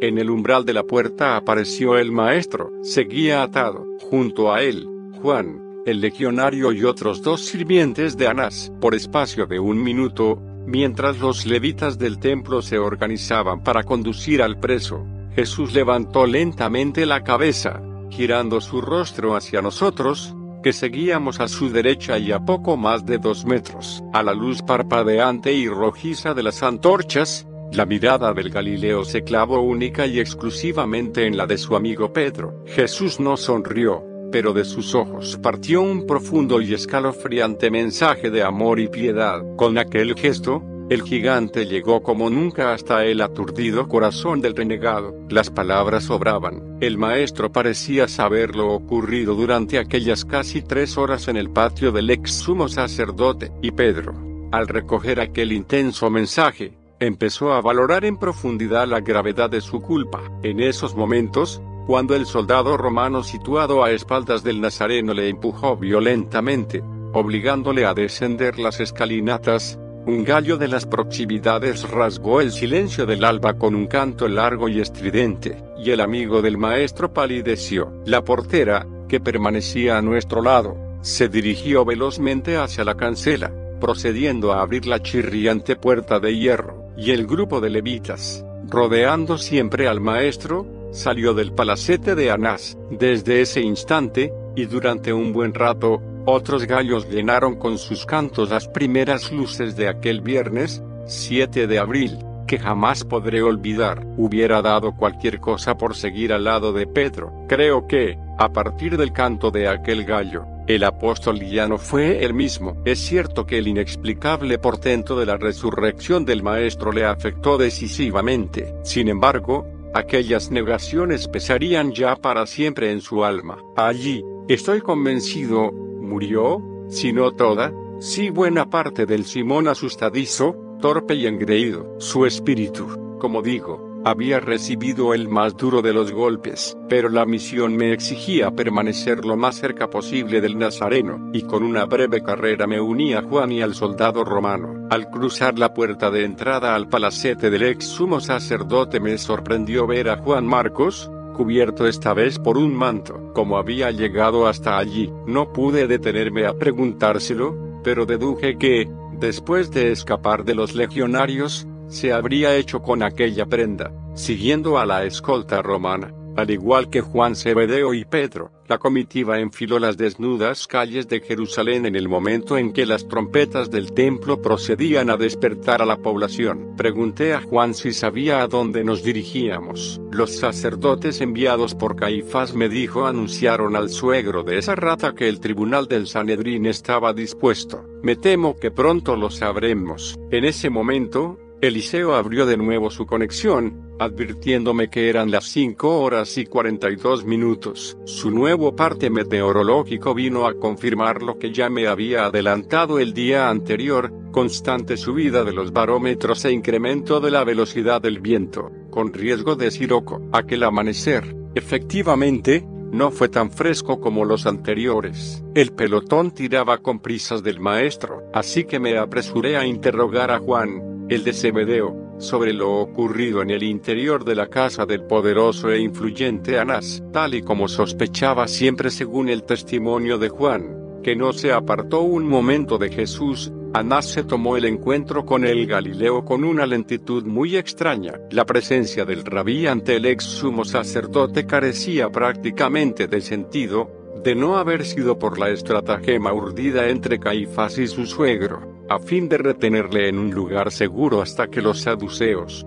escribas y fariseos comprometidos en la trampa terminaran de comparecer ante el sumo sacerdote José de Arimatea, que asistió a parte del interrogatorio y que había preferido quedarse con Anás, completaría horas más tarde la narración de Juan, explicándome que el hábil suegro de Caifás tenía, desde un primer momento, la secreta intención de liquidar allí mismo aquel enojoso asunto. Por lo visto, conociendo el carácter violento e impulsivo de su yerno, no deseaba que la causa contra el maestro cayera en sus manos, pero la inesperada postura de Jesús de Nazaret abortó sus planes. Anás me informó el discípulo amado del rabí conocía al maestro desde hacía varios años, como todo el mundo en Israel. También él había oído hablar de las señales, prodigios y enseñanzas de Jesús. Al recibirnos en sus estancias privadas, Anás quiso prescindir del representante del optio y de mí mismo,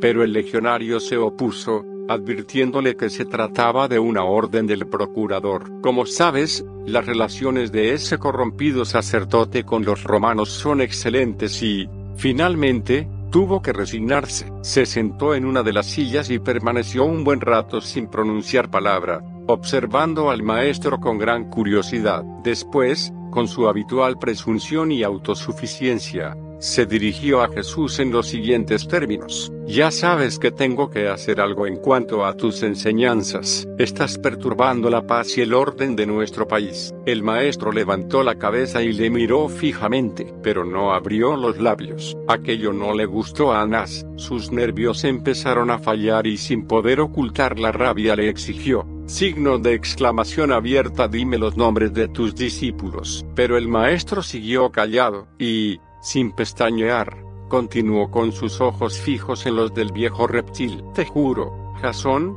que muy pocas veces había visto tanta majestuosidad en el rostro de nuestro maestro. Mientras Anás se encolerizaba por momentos, Jesús, en pie y a pesar de estar amarrado, le demostraba a ese bastardo su verdadera grandeza. A pesar de las circunstancias, Juan hablaba del Galileo con el mismo o mayor entusiasmo, si cabe, que lo había hecho en ocasiones como la de su entrada triunfal en Jerusalén. Entonces, ante mi sorpresa, y supongo que la de Jesús prosiguió el joven Zebedeo, Anás cambió de táctica, llegó a sugerir al maestro que estaba dispuesto a olvidarlo todo, con una condición, aquello también era nuevo para mí, mientras ascendíamos por las callejas de la ciudad baja, ya con el claro propósito de llegar hasta la sede del Sanedrín ubicado en la zona exterior y suroccidental del templo, muy cerca de lo que hoy se conserva y denomina como Muro de las Lamentaciones. Presté toda mi atención a las palabras del discípulo. ¿Sabes de qué fue capaz? Anás le propuso perdonarle la vida si salía inmediatamente de Palestina, pero el maestro no se inmutó siquiera. Aquel nuevo silencio exasperó aún más al sumo sacerdote, y golpeando los brazos de la silla, le gritó a Jesús, Signo de interrogación abierta. ¿No estimas que soy muy bondadoso contigo? ¿No te das cuenta de cuál es mi poder? Yo puedo determinar el resultado final de tu próximo juicio. Jesús, por primera vez, habló y, dirigiéndose a Anás, le dijo, ya sabes que jamás podrás tener poder sobre mí sin permiso de mi Padre. Algunos querrían matar al Hijo del Hombre porque son unos ignorantes y no saben hacer otra cosa. Pero tú, amigo, si tienes idea de lo que haces, entonces, ¿Cómo puedo rechazar la luz de Dios? La inesperada amabilidad del maestro para con aquella serpiente derrotó a Anás y me desconcertó, y el viejo se puso a cavilar buscando, supongo interpretó Juan, alguna nueva maquinación para perder a Jesús. Al rato le preguntó de nuevo, signo de interrogación abierta que intentas enseñar al pueblo, ¿quién pretendes ser? El maestro no eludió ninguna de las cuestiones, y se dirigió a Anás con gran firmeza.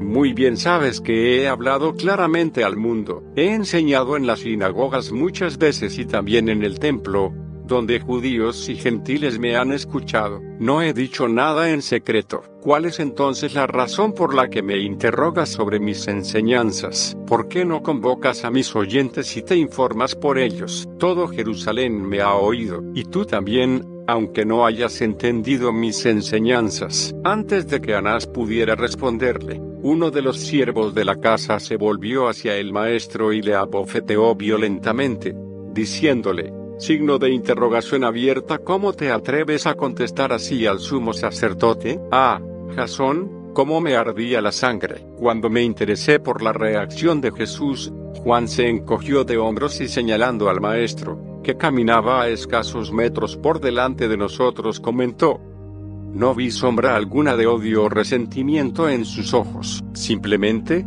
se puso frente al lameculos de los venusianos y con la misma transparencia y docilidad con que se había dirigido a Anás le manifestó, Amigo mío, si he hablado mal, testifica contra mí, pero, si es verdad, ¿por qué me maltratas? Pregunté entonces al discípulo si aquella bofetada había ocasionado alguna hemorragia nasal a Jesús. Juan lo negó. Evidentemente, cuando vi aparecer al Galileo en la puerta del caserón de Anás, su rostro no presentaba señales de violencia, al menos, yo no llegué a distinguirlas. Hacía un buen rato que venía observando cómo Pedro nos seguía a corta distancia, pero, al aproximarnos al arco de Robinson, y en una de las ocasiones en que giré la cabeza para comprobar si el solitario y desdichado Simón continuaba allí, le vi sentarse al pie de la muralla meridional que separaba los dos grandes barrios de Jerusalén. Por su forma de dejarse caer sobre los adoquines y de cogerse la cabeza entre las manos, intuí que el apóstol se había dado por vencido. Su derrota en aquellas horas era total. De no haber conocido el final de aquellos sucesos,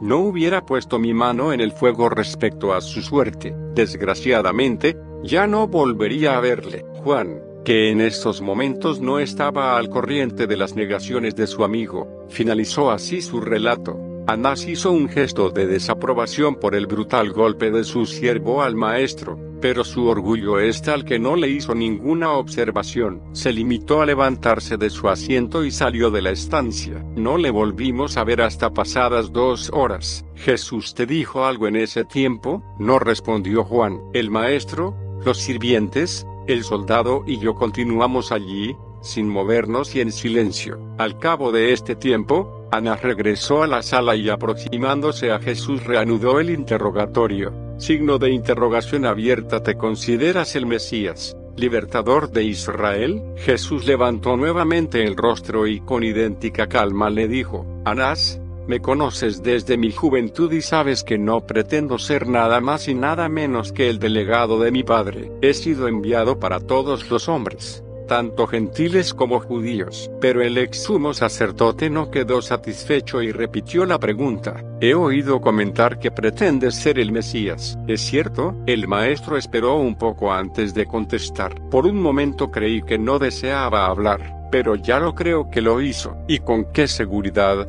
Jasón, signo de exclamación abierta, tú lo has dicho, le dijo al fin. Entonces fue cuando entraron esos sacerdotes, venían de parte de Caifás, y acercándose a Anás le murmuraron algo al oído. No puedo decirte el qué, aunque supongo que tiene mucho que ver con el consejo del Sanedrín. Como te decía, no tardaremos en saberlo. El resto ya lo sabes, Anás ordenó que condujeran a Jesús a la presencia de su yerno y abandonamos la casa. Poco antes de las seis de la mañana el pelotón que conducía a Jesús se detuvo frente a un caserón muy rústico, situado a escasa distancia del gran rectángulo del templo, concretamente, junto a la esquina suroccidental, en una reducida zona ajardinada perfectamente aislada de aquel sector de la ciudad baja por los arcos de Wilson y Robinson al norte y sur y por la muralla meridional y el muro del templo, al este y oeste respectivamente. Unas madrugadoras golondrinas aleteaban juguetonas entre los aleros del segundo piso de aquella casona de algo más de 50 metros de largo por unos 34 o 35 de ancho. Los trinos de estos negros emigrantes y el sordo y rítmico rugido de la molienda del grano, levantándose desde todas las casas de Jerusalén, fueron los últimos sube agradables sonidos que escuchamos antes de penetrar en aquel antro. Desde penetrar en aquel antro, durante esta nueva conducción de Jesús,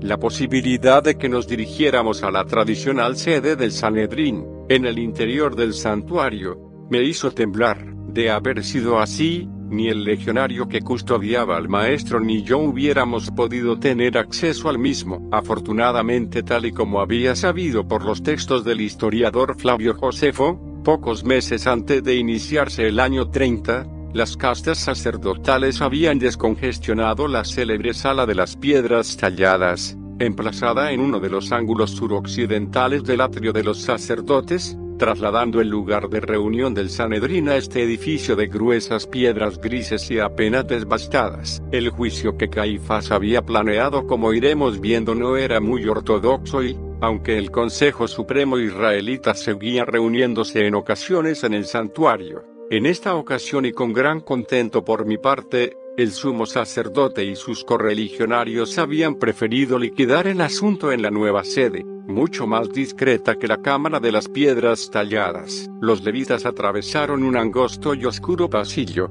desembocando en el reducido patio central cuartel general del Sanedrín. Desde allí, y sin pérdida de tiempo, penetramos en una sala cuadrada, bastante espaciosa y de alto techo, situada a juzgar por el camino que habíamos recorrido en el ala más occidental del edificio. La escasa claridad que entraba por las troneras obligaba a mantener encendidas las lucernas de aceite. Tal y como me temía, nada más pisar la estancia donde debía celebrarse el juicio contra el Galileo. Uno de los criados del sumo sacerdote se interpuso en mi camino exigiendo que me identificara. Fueron segundos de gran tensión. En mi condición de simple mercader griego, yo no tenía por qué asistir a dicha asamblea, de cara a aquellos hebreos. Mi presencia no era justificable desde ningún punto de vista, y cuando creía que todo estaba perdido, el legionario, que se hallaba aún a mi lado, cortó el suspense, con una oportunísima respuesta, alto, este hombre viene conmigo, como yo, representa al procurador romano. Aquella mentira consecuencia del denario de plata que había entregado al legado del suboficial Arsenius fue determinante, y sin más explicaciones nos dirigimos al centro de la cámara. Algo más de la mitad de aquella sala, de unos 10 metros de lado, se hallaba ocupada por un banco corrido de madera en forma semicircular o de media luna. Este asiento común, sin brazos y dotado de altos respaldos, minuciosa y primorosamente labrados, había sido dispuesto sobre un entarimado de unos 40 centímetros, de tal forma que sus ocupantes pudieran dominar la estancia. Frente a estos asientos cerrando el semicírculo, observé tres filas de bancos, igualmente de madera, pero sobre el enlosado del piso y, por tanto, en un nivel mucho más bajo. Cuando entramos, el asiento en forma de media luna estaba ya ocupado por un total de 23 sacerdotes. Otros seis o siete se habían acomodado en la primera de las tres hileras de bancos ya mencionadas. Las otras dos filas permanecían vacías. Posteriormente, al contrastar estas informaciones con las del ordenador central de la cuna, pude sacar en conclusión que aquella media docena de saduceos y fariseos que se sentaba fuera del semicírculo había obrado así, simplemente porque aquel lugar era la sede del llamado Sanedrín Menor, formado única y exclusivamente por 23 miembros. Caifás había logrado reunir a una treintena de adeptos y, en consecuencia, no todos pudieron tomar asiento en el tribunal oficial. Sentados en el filo del entarimado, y frente a cada uno de los dos extremos del semicírculo, se hallaban dos escribas judiciales, vestían sus tradicionales túnicas de lino blanco, portando en sendas fajas unas cajitas de madera de las que empezaron a extraer sus útiles de escritorio, plumas de caña, dos reducidos frascos que hacían las veces de tinteros y varios rollos de cuero. A decir verdad, aquellos dos escribas fueron lo único legal y correcto en todo aquel simulacro de juicio. Uno, según la Mishnah, se encargaba de ir recogiendo las alegaciones en favor de la absolución del detenido o detenidos, y el segundo escribía las propuestas de condenación. Jesús, siempre en compañía del legionario que controlaba la cuerda que amarraba sus muñecas, fue obligado a situarse al pie mismo del entarimado, de cara a los jueces y dando la espalda a las tres filas de bancos, Juan y yo, en compañía de otros levitas y domésticos del Sanedrín, Tomamos posiciones por detrás de esas hileras de asientos y a la izquierda del maestro, al fondo de la sala, a través de una puerta situada a nuestras espaldas y que permanecía entreabierta, descubrí un grupo de hebreos, pero, a juzgar por su indumentaria, no parecían sacerdotes ni miembros del Sanedrín. La incógnita no tardaría en despejarse. Desde un primer momento me llamó la atención un personaje que ocupaba el centro de aquel tribunal. Debía rondar los 50 años, no era muy alto y en su cuerpo sobraba grasa por todas partes. Su obesidad destacaba especialmente en su cara, redonda y congestionada, y en una gran papada, sobre la que descansaba una barba canosa. La cabeza, sin el turbante que lucían algunos de sus compañeros de banco, estaba rematada por un cabello negro y muy corto, al estilo juliano. Su gran humanidad se veía notablemente multiplicada por unas vestiduras muy distintas a las del resto de los jueces. Mostraba una túnica y unos calzones, todo ello de seda y en una tonalidad leonada. Su pecho aparecía ceñido por cinco bandas o azalejas, cada una de un color, oro, carmesí, grana, cárdeno y leonado. Aquel individuo era José Ben Caifás, sumo sacerdote desde el año 18, por designación del procurador romano Valerio Grato, antecesor de Pilato. A derecha e izquierda del yerno de Anás, como digo, se sentaban otros 22 miembros del Sanedrín, casi todos cubiertos por amplios mantos multicolores. Juan, en voz baja, me fue señalando a los más venenosos e intrigantes, Semes, Dotaim, Leví, Gamaliel, Jairo, Neftalí y un tal Alejandro, en su mayoría saduceos. En los rostros de aquellos individuos casi todos con edades que oscilaban alrededor de los 60 años había perplejidad. El porte majestuoso y calmado del Nazareno debió causarles una honda impresión. Desde el momento en que Jesús fue situado frente a ellos no cesaron en sus cuchicheos, pero Caifás parecía tener prisa, y a una orden suya algunos de los policías invitaron al grupo de judíos que aguardaba en la sala contigua a que se aproximara al consejo. Ante la sorpresa primero, y la indignación después,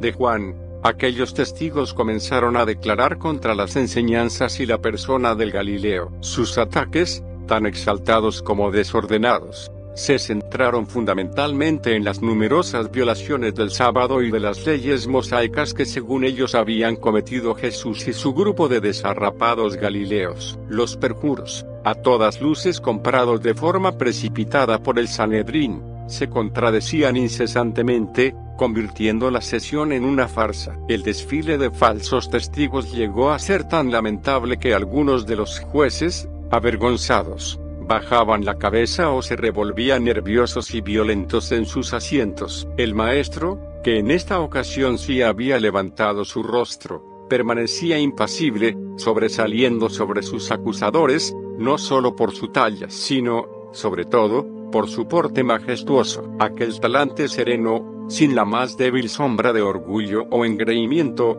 exasperó aún más a Caifás y a sus cómplices, que no entendían cómo un hombre podía guardar semejante calma cuando todo apuntaba hacia una posible sentencia de muerte. Este profanador del sábado afirmó uno de los testigos es reincidente, ya que consta que fue amonestado por los sacerdotes en varias ocasiones. Por tanto, es reo de exterminio, de acuerdo con la misma capítulo Sanedrin Makkot. El que profanaba el sábado con premeditación y de forma reincidente debía ser muerto por lapidación.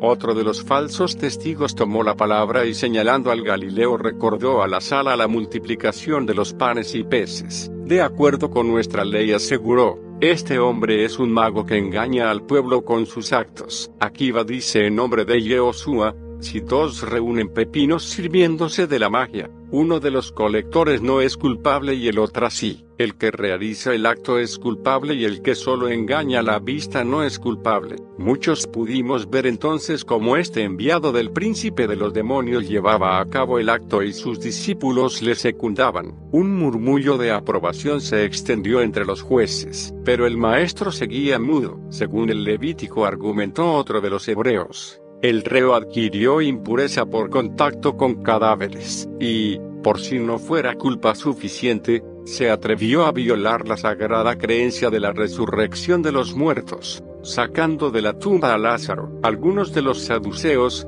cuya filosofía rechazaba de plano la resurrección de los muertos, movieron la cabeza negativamente, sonriendo sin disimulo. Caifás, que pertenecía a esta casta, pasó por alto la impertinencia de los saduceos. No era aquel el momento de entrar en polémicas con los fariseos, que habían fruncido el ceño con claro disgusto por las irónicas y silenciosas manifestaciones del resto del tribunal. La momentánea tensión entre los jueces se vio disipada cuando aquel testigo desvió su acusación hacia el nuevo hecho mágico de haber levantado a Lázaro del sepulcro en un tiempo inferior al toque del sofar. Aquel dato me hizo pensar que, puesto que cada uno de estos toques de cuerno de los levitas del templo nunca se prolongaba más allá de los 15 segundos, la resurrección de Lázaro desde que Jesús le llamó hasta que aquel volvió a la vida pudo suceder en un tiempo de 12 a 15 segundos. La acusación, como casi todas,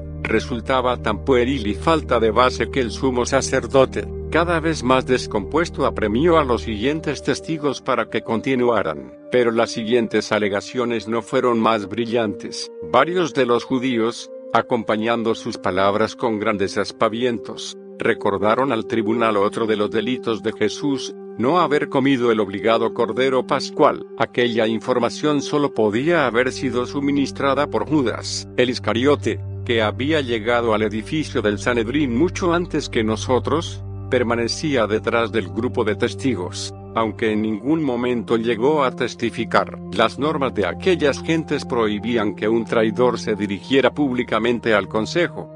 La ley mosaica, efectivamente, establecía que todos los israelitas estaban obligados a comer cordero o cabrito en la fiesta de la Pascua. Solo años más tarde, después de la destrucción del templo, la Mishnah, en su capítulo 4, Pesaimuno suaviza las normas, diciendo textualmente que en el lugar donde no sea costumbre comer carne, no se coma. Uno de los últimos acusadores llegó a rizar el rizo en aquella sarta de incongruencias y despropósitos, aludiendo a otra de las leyes judías, llegó a acusar al nazareno de homicidio frustrado. Su endeble e irrisorio argumento se basaba en otra norma que decretaba la culpabilidad de aquel que golpease a su prójimo con una piedra, de manera tal que resultase muerto. El aleccionado testigo expuso entonces el incidente protagonizado por una adúltera, salvada del apedreamiento popular cuando Jesús, dirigiéndose a la muchedumbre, invitó a que aquel que estuviera libre de pecado arrojase la primera piedra. Para el retorcido hebreo, aquel gesto constituía delito,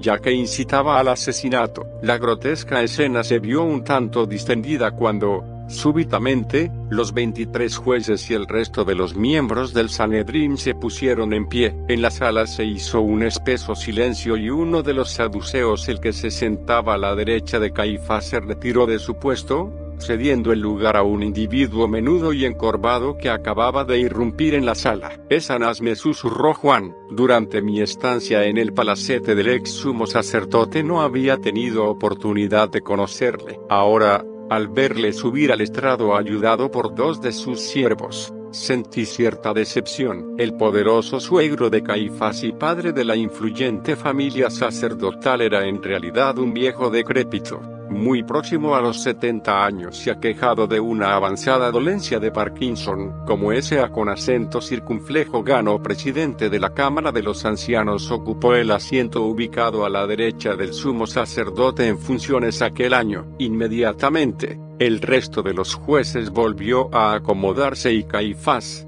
con un displicente gesto de sus regordetas manos, indicó a los testigos que prosiguieran, a pesar de su más que probable esclerosis cerebral. Anás o Anano como lo llama Josefo conservaba unos ojos de rapaz nocturna, grandes y vertiginosos. Nada más sentarse recorrió la sala, yendo a posarse en los del maestro, y el temblor de sus manos se acentuó. Jesús sostuvo su mirada y Anás, indeciso, Trató de esconder las apergaminadas manos bajo el ropón de púrpura que le cubría. Después, desviando su atención hacia el inquisidor de turno, pareció olvidarse del Galileo. Este hombre había empezado a proclamar el testigo afirmó que destruiría el templo y que en tres días edificaría otro, pero sin la ayuda de la mano del hombre. Los archontes o jefes del templo habían encontrado, al fin, un argumento condenatorio lo suficientemente sólido. Por supuesto, aquello no era lo que había dicho Jesús. Además, ni este testigo ni el siguiente, que ratificó cuanto había dicho su compañero, hicieron alusión alguna al decisivo gesto del rabí cuando, al tiempo que pronunciaba aquellas proféticas palabras, señalaba hacia su cuerpo con el dedo. Si no recuerdo mal, Aquel fue el único testimonio en el que dos sujetos lograron ponerse de acuerdo. Antes de que concluyeran 105 testigos, el clamor de los archeres o sacerdotes jefes fue general, turbando el orden de la sala con exageradas muestras de desagrado e incredulidad. Caifás levantó sus brazos pidiendo calma, mientras una cínica sonrisa se dibujaba en su rostro, y el silencio se restableció poco a poco. En esos momentos, Anás hizo una señal a su yerno. Este se inclinó y el ex sumo sacerdote le comentó algo al oído. Al terminar, ambos tenían los ojos fijos en Jesús. Este seguía imperturbable. Ninguna de las alegaciones había logrado alterar su ánimo. ¿No contestas a ninguna de las acusaciones? le gritó de pronto Caifás, con aquella voz chillona y desagradable. Los jueces, testigos, levitas y el resto de 105 asistentes, incluido Judas, esperaron la respuesta del Galileo. Fue inútil. El maestro, con los ojos puestos en Caifás, no despegó sus labios. Aquel silencio del acusado, unido a su gran entereza, hizo enrojecer a Caifás. Sus párpados empezaron a cerrarse y abrirse rítmicamente, presa de un tic nervioso. Es muy posible que el odio de aquel hebreo hacia Jesús de Nazaret alcanzase en aquellos minutos unas cimas extremas. Y estoy casi seguro también que, por encima de las enseñanzas y milagros del Cristo, lo que verdaderamente alimentaba la venganza del sumo sacerdote era el dominio de que hacía constante gala del Maestro. Si Jesús se hubiera humillado o adoptado una postura conciliadora, Quizá el simulacro de proceso no hubiera arrastrado tan dolorosas consecuencias para la persona del rabí de Galilea. Cuando todo parecía indicar que Caifás estaba a punto de estallar, Anás se incorporó, extrajo un rollo de pergamino del interior de su manga derecha y, mientras procedía a desplegarlo, anunció al tribunal que aquella amenaza del Galileo de destruir el templo era razón más que suficiente como para considerar las siguientes acusaciones, y con voz premiosa y vacilante, pegando casi el documento a los ojos, dio lectura a los cargos que, obviamente, habían sido fijados antes, incluso, de la sesión del Sanedrín. Punto. El acusado desvía peligrosamente a las gentes del pueblo y, además, les enseña. Punto.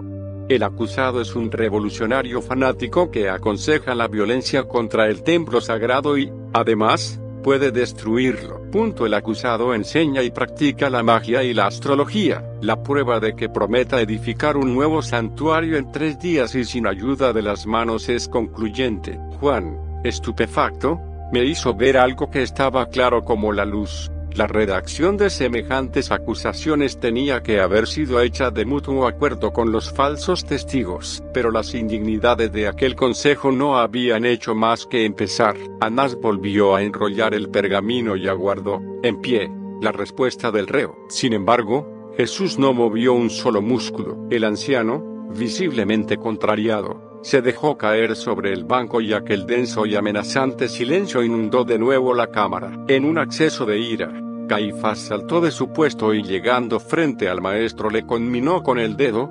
gritándole, en nombre de Dios vivo signo de exclamación abierta bendito sea signo de exclamación te ordeno que me digas si eres el liberador, el Hijo de Dios, bendito sea su nombre. Esta vez, Jesús, bajando sus ojos hacia el menguado y colérico sumo sacerdote, si dejó oír su potente voz, lo soy, y pronto iré junto al Padre. En breve, el Hijo del Hombre será revestido de poder y reinará de nuevo sobre los ejércitos celestiales. Las palabras del Nazareno, rotundas, retumbaron en la sala como un masazo. Caifás retrocedió dos pasos. Tenía la boca abierta y temblorosa y sus ojos aparecían inyectados de sangre, al igual que su cara y cuello. Sin dejar de mirar a Jesús echó mano de las cinco azalejas que rodeaban su pecho y, con un tirón, hizo saltar los pasadores que sujetaban dichas bandas por la espalda. La sagrada ornamentación del sumo sacerdote cayó sobre el piso,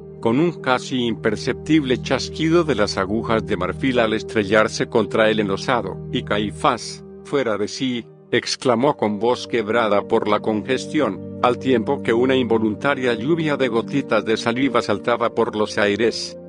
¿Qué necesidad tenemos de testigos? Ya han oído la blasfemia de este hombre. ¿Qué creen y cómo hemos de proceder con este violador? La treintena de saduceos, fariseos y escribas se puso de pie como uno solo hombre, vociferando a coro merece la muerte. Crucifixión, crucifixión. La acelerada palpitación de las arterias del cuello de Caifás demostraba muy a las claras que su organismo estaba experimentando una importante descarga de adrenalina, y con la misma furia con que había desgarrado parte de sus vestiduras volvió a encararse con el maestro, lanzando un violento revés a la mejilla izquierda de Jesús, los sellos de la mano izquierda del sumo sacerdote, Llegué a identificar una piedra de jaspe, un sardio y una cornerina, hirieron el pómulo y dos finísimos reguerillos de sangre se abrieron paso hacia la barba, pero el Galileo no dejó escapar un solo lamento, bajó los ojos y ya no volvería a levantarlos hasta que la policía del templo le condujo a la sala donde había visto congregados a los testigos. El yerno de Anás se retiró a su puesto,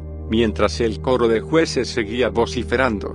Muerte, muerte. Juan se aferró a mi brazo, mordiendo el manto en un ataque de impotencia y desesperación. Pero nadie, ni siquiera el legionario, movió un solo dedo en defensa de Jesús. El suegro del sumo sacerdote, que fue el único que permaneció sentado y en silencio, solicitó calma, y cuando el último de los sonedritas había obedecido la orden de Anás, este se dirigió al alterado consejo sugiriendo que se buscaran nuevas acusaciones, especialmente, cargos que pudieran comprometer al nazareno frente a la autoridad romana. Con una inteligencia mucho más sutil que la del resto de los allí congregados, el veterano ex sumo sacerdote les dio a entender que aquellas alegaciones podían no satisfacer a Poncio Pilato.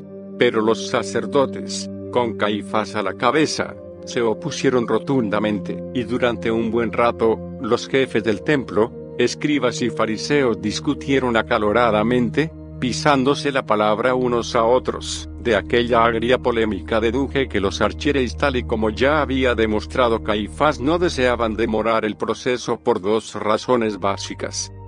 Primera, porque era el día de la preparación de la Pascua y, según la ley, todos los trabajos debían concluir antes del mediodía. Segunda, porque el temor general apuntaba hacia la posibilidad de que el procurador dejara Jerusalén, regresando a su base. Cesarea. Este último extremo pesó mucho más que el primero. Si Poncio dejaba la ciudad santa, las maniobras del Sanedrín habrían resultado estériles. Anás no pudo controlar la situación y los jueces, imitando al sumo sacerdote, se levantaron, abandonando la sala. Pero antes, uno tras otro, pasaron por delante del maestro, escupiéndole en el rostro. Si no recuerdo mal fueron 30 salivazos. Mejor dicho, esputos y salivazos. Quizá a partes iguales. Cuando el maestro pasó a nuestro lado, camino de la estancia donde iba a tener lugar una de las más salvajes y denigrantes afrentas de aquella jornada, el joven discípulo volvió su cara, impresionado por las repugnantes expectoraciones que ocultaban casi el rostro y barba del dócil Jesús. Juan fue presa de una serie de fuertes arcadas, terminando por vomitar en uno de los rincones de la sala. De esta forma, en mitad de una gran confusión, se dio por concluida la primera parte de aquel juicio. Eran las seis y media de la madrugada. Aquel alto en el proceso judío a Jesús de Nazaret iba a ser en realidad una nueva y grotesca caricatura de lo que debería haber ocurrido en un juicio objetivo. Las normas hebreas como iré desmenuzando al final de esta doble comparecencia del rabí de Galilea ante el irregular consejo del Sanedrín eran muy estrictas en todo lo relativo a causas de sangre. En su orden cuarto Capítulo 5. La misma israelita establece con gran rigor y meticulosidad que, si el reo es encontrado inocente, es despedido. En caso contrario, los jueces aplazan la sentencia para el día siguiente. Pues bien, esta importantísima prescripción jurídica no solo no fue tenida en cuenta por aquellos 30 secuaces del sumo sacerdote, sino que, además, resultó vilmente manipulada. De mutuo acuerdo, Caifás y sus partidarios se retiraron de la sala del tribunal, reduciendo las 24 obligadas horas de reflexión y ayuno, previas a la emisión definitiva de la sentencia, a 30 escasos minutos, una media hora que, en mi opinión, alcanzó una de las más altas cotas de salvajismo a que pueda llegar un grupo que se autocalifica de civilizado. Es posible que por ignorancia, o por un respeto muy humano, los evangelistas no nos digan prácticamente nada de lo que padeció el Maestro en aquellos momentos y en aquel lugar. Personalmente me inclino por la primera razón, la falta de información. Como detallaré de inmediato, el joven Juan no pudo estar presente en aquella espeluznante media hora. Los escritores sagrados hacen algunas alusiones siempre muy superficiales y como no queriendo entrar en detalles sobre una bofetada, algunos salivazos y golpes propinados por los siervos del Sanedrín. Creo, honestamente, que los evangelistas quizá en un afán de no mortificar a sus lectores con los sufrimientos del Cristo hicieron un flaco servicio a la verdad no exponiendo con mayor minuciosidad ese amargo trance del Nazareno, precisamente al conocer con exactitud lo sucedido aquella mañana en una de las cámaras del Sanedrín, uno puede llegar a intuir que aquel fue, quizá, el momento más amargo y humillante de toda la pasión, mucho más, por supuesto, que la flagelación o que la terrorífica escena del enclavamiento. Entiendo que, para cualquier persona normal y mucho más, lógicamente, si ese hombre es la propia divinidad, los ultrajes y ataques a su dignidad pueden resultar más dolorosos que los golpes o torturas propiamente dichos. Y esto fue lo que aconteció, Mientras los jueces deliberaban en el jardín central del edificio, sin dudarlo un instante me fui detrás del soldado que custodiaba a Jesús, mientras Juan, muy afectado por aquella repulsiva deshonra de la persona de su maestro, salía al exterior, tratando de respirar aire puro y de recuperarse física y emocionalmente. Pero, a los pocos minutos, lo vi entrar en la sala donde los levitas habían conducido a Jesús. Nos encontrábamos en un cubículo de reducidas dimensiones, totalmente vacío, desnudo de muebles y sin ventilación alguna.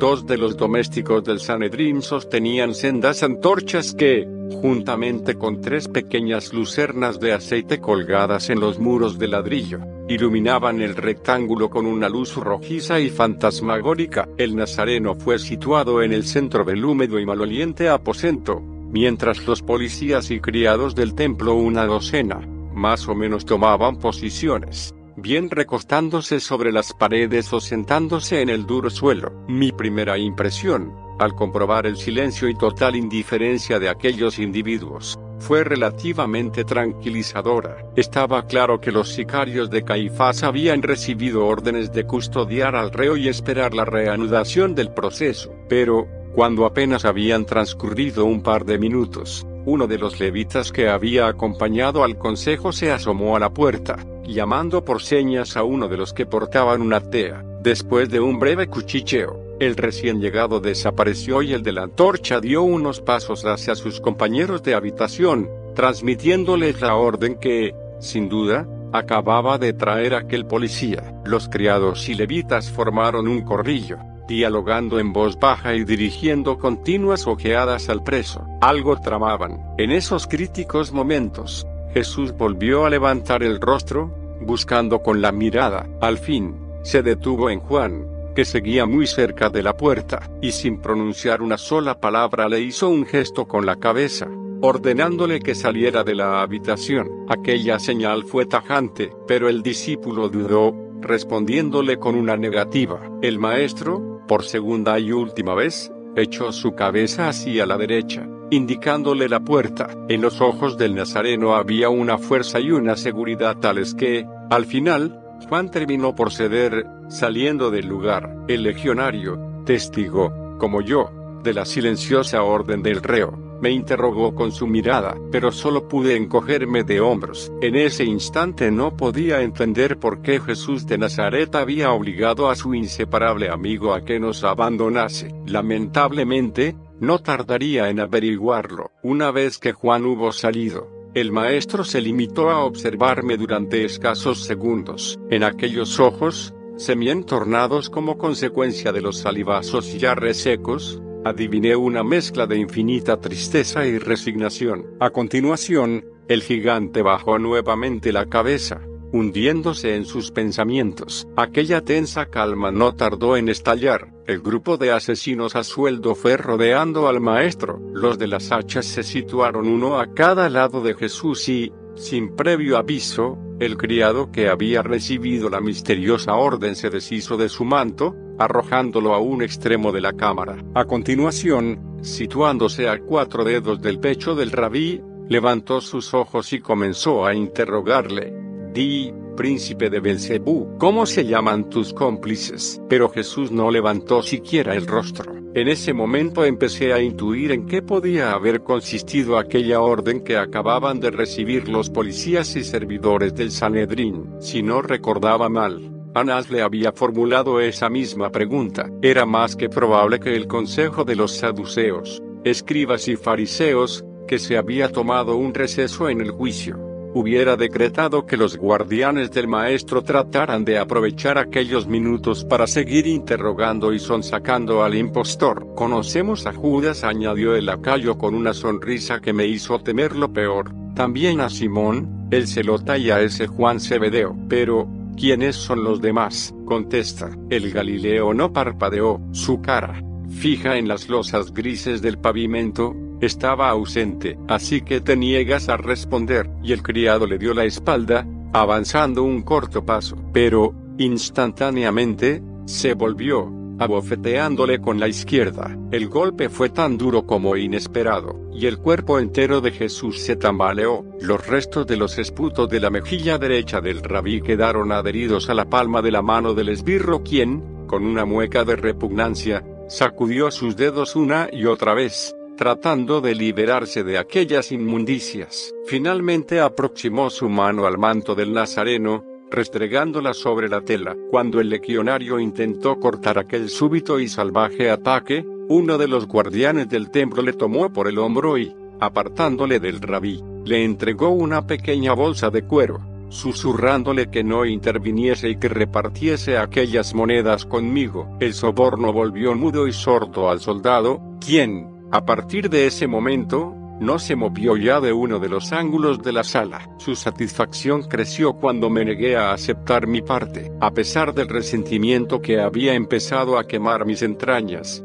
no pude hacer otra cosa que observar y tratar de no alterar los acontecimientos, tal y como marcaba el código de caballo de Troya, y desde ese instante, una lluvia de puñetazos y bofetadas empezó a caer sobre el cuerpo del maestro, de vez en cuando, entre golpe y golpe, algunos de los levitas volvían a interrogarle. Responde, ¿cuántos sois? ¿Cómo se llaman tus seguidores? ¿Quién ha tomado el mando? Jesús, con los labios rotos por los impactos. No cedía. Algunos de los puñetazos habían ido a estrellarse contra sus ojos, provocando una lenta pero alarmante hinchazón. En medio de aquella iniquidad quedé maravillado una vez más ante la serenidad y fortaleza física de aquel Galileo. Muchos de aquellos golpes, lanzados con frialdad sobre puntos tan delicados y vulnerables como ojos, labios, oídos, riñones y estómago, hubieran tumbado a un hombre normal. Sin embargo, el nazareno aunque llegó a tambalearse en varias ocasiones no dejó escapar un solo lamento, conservando siempre el equilibrio. El hermético silencio del reo fue avivando el furor de los levitas, que arreciaron en sus agresiones. Sudorosos, jadeantes y arrastrados por el paroxismo, aquellos energúmenos, no satisfechos con el violento castigo que estaban infligiéndole, fueron en busca de una cántara de agua sometiendo a Jesús a uno de los suplicios más angustiosos que haya podido inventar el ser humano. Uno de los sicarios se situó a espaldas del Galileo, tirando violentamente de sus cabellos. Automáticamente, el fornido cuerpo se dobló hacia atrás, y un segundo policía procedió a abrir los labios de Jesús mientras un tercero, que cargaba el cántaro, comenzaba a vaciar el agua en la boca del nazareno. El líquido fue penetrando a borbotones durante varios e interminables segundos, hasta que, finalmente, el rabí se vio atacado por un seco e intenso golpe de tos que puso punto final a la tortura. Sin saberlo,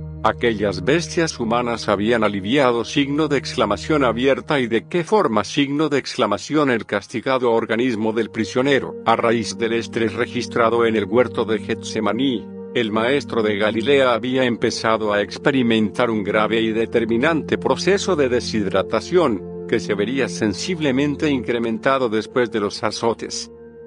El doméstico que sostenía el recipiente de barro se echó a un lado y, mientras el levita seguía tirando del pelo del reo, otro de los esbirros levantó su pierna izquierda, lanzando un puntapié contra el bajo vientre del indefenso prisionero. Fue una de las pocas veces que escuché un gemido en boca de Jesús. El dolor tuvo que ser tan lacerante que, a pesar de hallarse doblado hacia atrás, el tronco y la cabeza del Galileo se enderezaron en un movimiento reflejo, al tiempo que sus rodillas se doblaban, y en décimas de segundo, el Cristo cayó sobre el piso, golpeándose el rostro contra las losas. Estúpidos, intervino el legionario, acudiendo en socorro del inmóvil cuerpo del preso. Es que pretendéis acabar con él. El policía que había estado tirando de sus cabellos soltó el mechón de pelo que había quedado entre sus dedos y arrebatándole el cántaro a su compinche arrojó el contenido sobre la nuca del nazareno. Sinceramente,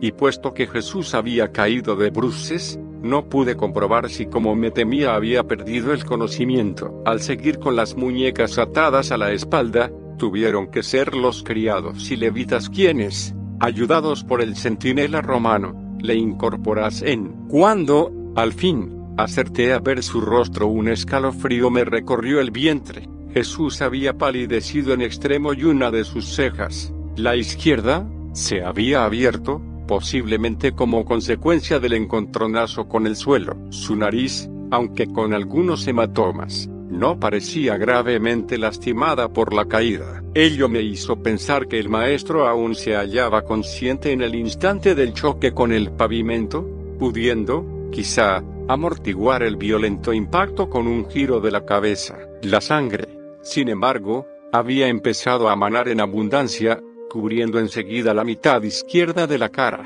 Instintivamente, el nazareno comenzó a inspirar profundamente. Poco a poco fue recuperándose aunque su rostro no guardaba semejanza alguna con aquel semblante majestuoso y sereno que presentaba al entrar en la sede del Sanedrín. La sangre había empezado a gotear desde su barba, manchando el manto y parte de la túnica. Los secuaces de Caifás, algo más apaciguados, se aislaron en uno de los ángulos de la estancia, iniciando otro cambio de impresiones, y al poco, el que se había desembarazado de su ropón, lo recogió del suelo, lanzándolo sobre la cabeza del rabí. Una vez cubierto, otro de los levitas se aproximó a Jesús, gritándole entre fuertes risotadas, Profetiza, liberador, dinos, ¿quién te ha pegado? Y blandiendo un bastón de unos cuatro centímetros de diámetro con la mano izquierda descargó un porrazo seco y aterrador sobre el rostro del silencioso maestro. Este retrocedió unos pasos como consecuencia del golpe,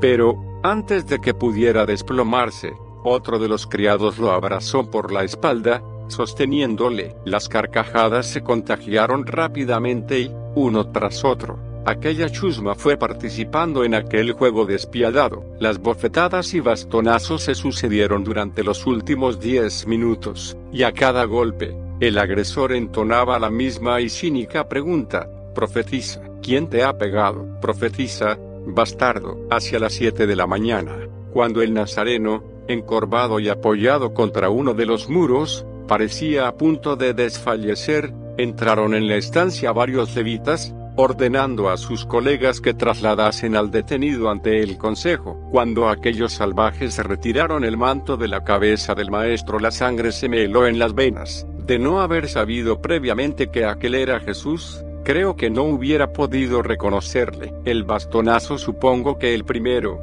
y a pesar de que el tejido había acolchado el golpe, había caído sobre el pómulo derecho y parte de la nariz, provocando la hinchazón de ambas zonas. Este garrotazo o quizás los restantes puñetazos y bofetadas habían ocasionado una aparatosa hemorragia nasal. Los regueros de sangre, ya reseca, salían de ambas fosas corriendo sobre los labios y empapando el bigote y la barba. Los hematomas en ambos ojos eran tan acusados que el rabí apenas si podía abrirlos. Aquel rostro roto, inflamado y con la mitad izquierda ensangrentada, dejó sin habla a algunos de los criados y sicarios del Sanedrín. Evidentemente, el castigo había sido brutal, y ante mi sorpresa, varios de los levitas, nerviosos, Empezaron a discutir sobre la conveniencia de lavar y a desentar un poco la faz del maestro, no por misericordia, por supuesto, sino por temor a posibles represalias o recriminaciones de los jueces y, quizá, de los seguidores del Nazareno. Y, al fin, uno de los sirvientes apuró el agua de la cántara, empapando un extremo del ropón o manto con el que le habían cubierto. En un arranque que nunca he logrado explicarme satisfactoriamente, me adelanté hacia el policía, identificándome como médico y rogándole que me permitiera proceder al lavado del rostro del Galileo y, de paso les dije, examinar las posibles fracturas. Los policías accedieron un tanto aliviados pero sugirieron que fuera diligente en el arreglo. El consejo esperaba, obviamente, dentro de los planes de caballo de Troya no se contemplaba la posibilidad de que yo reparase, ni mucho menos, las heridas que pudiera sufrir Jesús de Nazaret, tal y como ya he citado, ello estaba rigurosamente prohibido. Sin embargo, y puesto que los levitas se disponían a asear la machacada faz del prisionero, Consideré que aquella era una irrepetible ocasión de comprobar de cerca y personalmente los daños exteriores y visibles más graves. Sin embargo, y a pesar de esta justificación, también hubo algo interno que me empujó a tomar semejante decisión. Tomé, pues, el pico del tosco manto y con toda la delicadeza de que fui capaz, comencé a limpiar los grumos de sangre que se habían adherido al pómulo y mejilla izquierdos. Las hemorragias, tanto la producida por la rotura de la ceja izquierda como la nasal, habían sido espectaculares, aunque tuve la impresión de que la pérdida de sangre no era importante, a juzgar por los reguerillos, plastones y sangre acumulada en barba, manto y túnica. No creo que fuera superior a los 200 o 300 centímetros cúbicos. Pude deducir igualmente que la capacidad de coagulabilidad de la sangre de Cristo era normal. Tanto la brecha de la ceja como los cortes de los labios y los dos riachuelos que nacían en los orificios de la nariz habían coagulado muy rápidamente. Cuando aquella mitad del rostro quedó prudentemente limpia me deshice del manto y, antes de que los domésticos de Caifás pudieran reaccionar, introduje mis dedos en el desgarrón que había ocasionado la daga del bandido que había tratado de asaltarme en la noche del pasado jueves y, con dos fuertes tirones, conseguí un reducido trozo de mi túnica. Lo introduje en la boca del cántaro, humedeciéndolo cuanto me fue posible, y acto seguido regresé a la pared sobre la que seguía apoyado Jesús, pasando el suave lienzo colorueso sobre la deformada nariz, labios, cejas y párpados. Al tentar la hinchazón del pómulo derecho deduje que el bastonazo había interesado una amplia área del beso malar, alcanzando parte de ese ojo derecho. Si aquel hematoma seguía prosperando, lo más probable es que el nazareno terminase por experimentar serias dificultades a la hora de mantener abierto dicho ojo. En cuanto a la nariz, la lógica imposibilidad de no poder practicar una radiografía me dejó con la duda de si aquel impacto había fracturado los huesecillos propios o nasales. Estos dos huesos, como saben todos los médicos, son frágiles, pudiendo ser hundidos con un puñetazo. En mi opinión, y después de aquella exploración, los trece huesos de la cara de Jesús parecían intactos. Insisto, sin embargo, en mis serias dudas sobre la pareja de nasales, dada la violencia del golpe, cabía la posibilidad de que hubieran sido dañados. Entiendo. Además, que la famosa profecía en la que se recoge que ninguno de los huesos del Mesías sería fracturado bien pudo referirse a los huesos largos. Hubo un especial detalle que, con la debida reserva, me inclinó a creer desde el primer momento que dichos huesecillos nasales podían hallarse hundidos. A lo largo de esta segunda limpieza, y cuando toqué la inflamada masa muscular de la nariz, piramidal y transverso, fundamentalmente, al palpar el área del cartílago nasal, el rabí retrocedió levemente. A pesar de mi extrema suavidad, el simple roce del tejido con aquel punto de su nariz multiplicó su dolor. En ese momento, el gigante que seguía silencioso entreabrió como pudo sus ojos, fijando su mirada en mí. Traté de sonreírle y creo que lo conseguí. Era cuanto podía darle. Jesús captó mi pobre pero sincera muestra de amistad y sus labios se estremecieron. Y, de pronto, ante mi desconsuelo, una lágrima resbaló por su ojo izquierdo, hundiéndome aún más en la impotencia. El sicario que había advertido a los verdugos volvió a asomarse a la puerta y,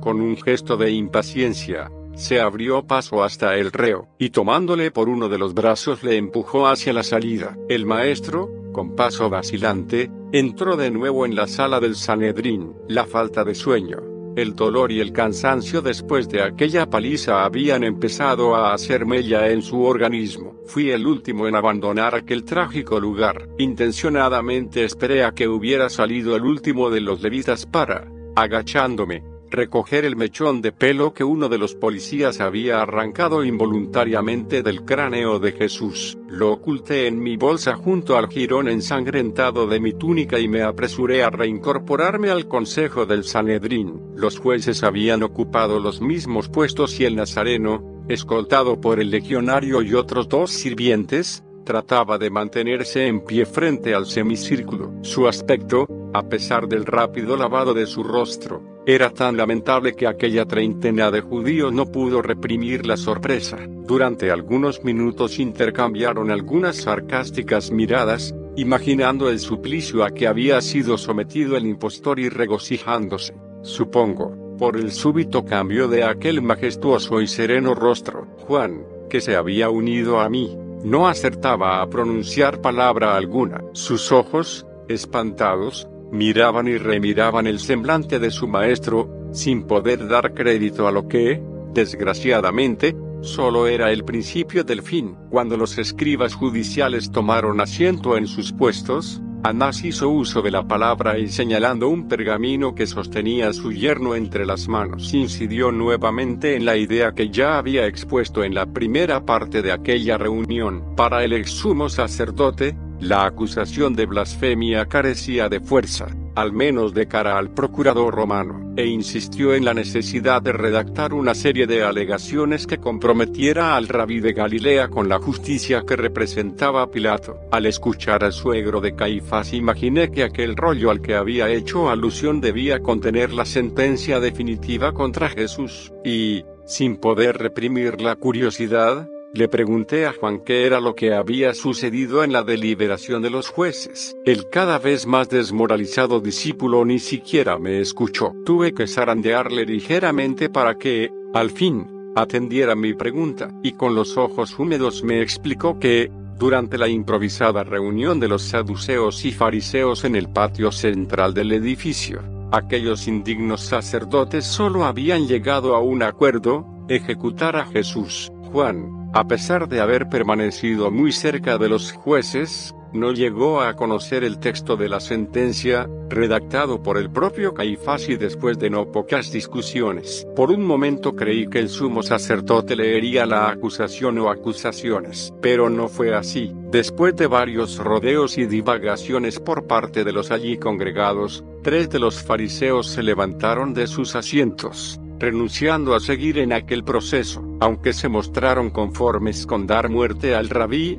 su tradicional sentido de la pureza les aconsejaba según manifestaron públicamente no formar parte de aquella flagrante ilegalidad, a menos que el nazareno fuera conducido ante Poncio, una vez se le hiciera saber por qué había sido condenado.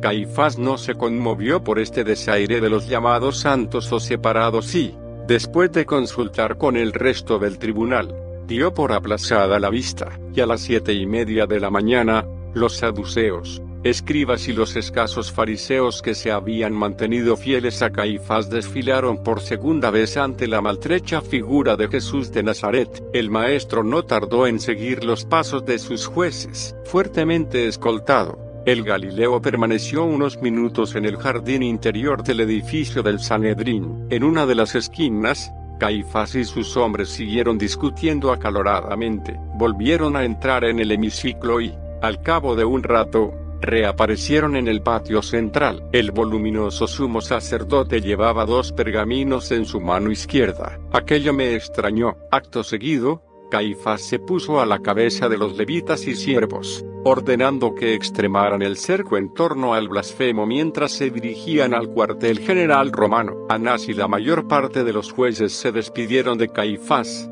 regresando al interior de la estancia donde se había celebrado aquella primera parte del proceso. Judas Iscariote, que no había cruzado una sola palabra con nosotros, se unió también a la comitiva. El sumo sacerdote en funciones, la media docena de saduceos y el pelotón que rodeaba al maestro, se adentraron en las calles de la ciudad alta, en dirección a la puerta de los peces. Al cruzar frente a los bazares, las gentes se levantaban, saludando reverencialmente al sumo sacerdote. En mi opinión, ninguno de los asombrados testigos llegó a reconocer a Jesús. Los hematomas de sus ojos, nariz y pómulo derecho habían deformado su rostro hasta hacerle casi irreconocible. Mientras marchábamos a toda prisa hacia la fortaleza reparé de nuevo en los dos rollos que portaba Caifás. ¿Qué podían contener? ¿Se trataría de la sentencia que debía mostrar a Poncio Pilato? En mi mente giraba sin cesar aquel anuncio del tribunal,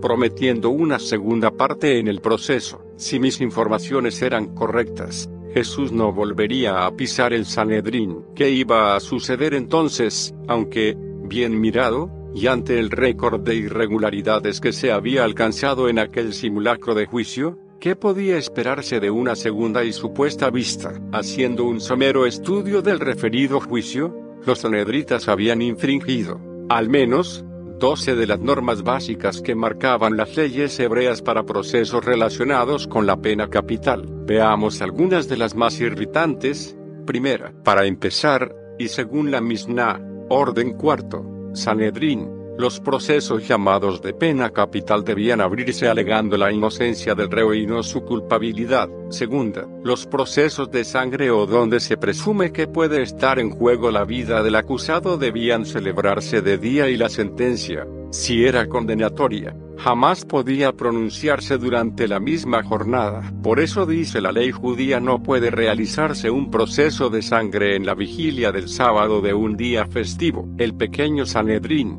al reunirse, por tanto, el viernes, 7 de abril, víspera del sábado y de la Pascua, cometió un doble delito. Tercera, en estos procesos capitales, el juicio debía ser abierto siempre por uno de los jueces que se sentaba al lado del más anciano, a fin de que los jueces de menor autoridad no fuesen influenciados por los ancianos. En el juicio contra el maestro fueron los falsos testigos los que iniciaron la causa. Cuarta, y hablando de los falsos testigos, Solo la actuación de este grupo habría invalidado ya cualquier otra vista similar. La ley judía era y es sumamente rigurosa en este sentido. Antes de iniciarse el proceso, los testigos debían ser amonestados severamente, se les introducía en el interior de un recinto, dice la Misna, y se les infundía temor, diciéndoles, que no hablaran por mera suposición, por oídas, por la deposición de otro testigo, por la declaración de un hombre digno de fe que hubieran oído o que no fueran a creer que en último término no sería examinada y analizada su deposición. Habéis de saber se les decía a los testigos que en los procesos de sangre, la sangre del reo y la sangre de toda su descendencia penderá sobre el falso testimonio hasta el fin del mundo. Nada de esto sucedió en la sede del Sanedrín, es más, los sobornados testigos cayeron en continuas y abrumadoras contradicciones. La misma ley aclaraba que los falsos testigos debían ser flagelados o, incluso, condenados a muerte. Es obvio, por tanto, que aquellos individuos se prestaron a semejante riesgo porque, previamente, se les había garantizado su inmunidad y, naturalmente, alguna sustanciosa cantidad de dinero. Quinta, si el reo era encontrado culpable, sigue diciendo la ley mosaica, la sentencia debía ser aplazada para el día siguiente. Como ya he mencionado, nada de esto se respetó. A lo sumo, el tribunal levantó la sesión durante media hora, regresando a la sala de inmediato. En el entretanto prosigue la ley. Los jueces se reúnen de dos en dos, comen muy frugalmente, no beben vino durante todo el día pasan discutiendo y deliberando toda la noche y, por la mañana, se levantan temprano y van al tribunal. Sexta, si después de todo esto siguen considerando al prisionero culpable de la pena capital, la sentencia definitiva debía emitirse mediante votación. Si dos se lo declaraban inocente y dos se lo declaraban culpable, era declarado inocente. Si dos se lo declaraban culpable y once inocente o, incluso, once lo declaraban inocente y otros once culpable y uno decía no sé, o incluso si 22 lo declaran inocente o culpable y uno dice no sé, se han de añadir más jueces. ¿Hasta cuántos habían de añadirse? Siempre de dos en dos hasta alcanzar los 71 en el proceso presidido por Anás y Caifás no se produjo ninguna votación. Séptima, la ley hebrea prohibía que una misma persona fuera juez y acusador. En nuestro caso, Caifás acaparó ambos puestos. Octava, tampoco fue anunciada la sentencia, tal y como prescribía la ley. Se escribe, la sentencia, y se envían mensajeros a todos los lugares, diciendo fulanito de tal, hijo de fulanito de tal, ha sido condenado a muerte por el tribunal. Esta fue una de las razones por la que los tres fariseos que formaban parte del consejo decidieron retirarse, y en el colmo de la irregularidad jurídica, ni siquiera el propio procesado conoció el texto definitivo de dicha sentencia a muerte. Tal y como veremos más adelante, Jesús de Nazaret murió sin saber oficialmente su culpa. Novena, incluso la respuesta dada para el maestro a Caifás, cuando éste le conjuró a que declarase si era el Mesías, no fue motivo de blasfemia, tal y como señalaba la ley, según la Misna. El blasfemo no es culpable en tanto no mencione explícitamente el nombre. En la contestación de Jesús, como se recordará, no se citaba el nombre, es decir, Yahvé, Dios o el divino. Jesús dijo, lo soy, y pronto iré junto al Padre. En breve, el Hijo del Hombre será revestido de poder y reinará de nuevo sobre los ejércitos celestiales, donde aparece en estas frases el nombre explícito de Dios, décima, y en el caso de que así hubiera sido, la ley especificaba que, una vez concluido el juicio, no lo sentenciarán a muerte usando la circunlocución, sino que echarán a todo el público fuera de la sala del juicio y preguntarán al testigo de más dignidad, di, ¿qué oíste de modo explícito? Aquel lo dice. Entonces los jueces se ponían en pie, rasgando sus vestiduras que no podían volver a unir. El segundo testigo decía, también yo oí lo que él y el tercero afirmaba, también yo, oí, como él. ¿Es que en el juicio contra el Nazareno sucedió algo de esto? Ni siquiera Caifás llegó a rasgarse verdaderamente las vestiduras. Undécima. Si el tribunal consideró que Jesús era un falso profeta como así ocurrió, la ley tampoco autorizaba su juicio, a no ser por el gran Sanedrín, formado siempre por 71 miembros, y aquel, como ya dije, solo constaba, oficialmente, de 23 duodécima. Por último, aunque, como digo, el rosario de fallos e irregularidades en esta causa podría ser muy extenso, los jueces no respetaron tampoco las normas legales, que señalaban los lunes y jueves, como fechas oficiales para las distintas comisiones y asambleas de los tribunales de justicia. Así lo marca la Misna en su orden tercero, capítulo 1. Mientras duró mi entrenamiento para esta misión, tuve la oportunidad de investigar en numerosas fuentes, observando cómo, hasta hoy, entre los exegetas y demás autores y estudiosos de esta parte de la Biblia no existe acuerdo sobre quiénes fueron los responsables del juicio y posterior condena a muerte del Nazareno. Para muchos, fundamentalmente autores judíos, el Sanedrín de aquella época gozaba de la prerrogativa de la pena capital, y si Jesús de Nazaret dicen fue ejecutado al estilo romano es porque el conflicto no iba con ellos. Para otros, el Consejo Supremo de la Comunidad Israelita CL Sanedrín podía juzgar, pero nunca aplicar y ejecutar la pena máxima. En este supuesto, las castas sacerdotales no tuvieron más remedio que acudir ante Poncio Pilato, para que confirmase la sentencia. Nunca he podido comprender el porqué de estas diferencias de criterios,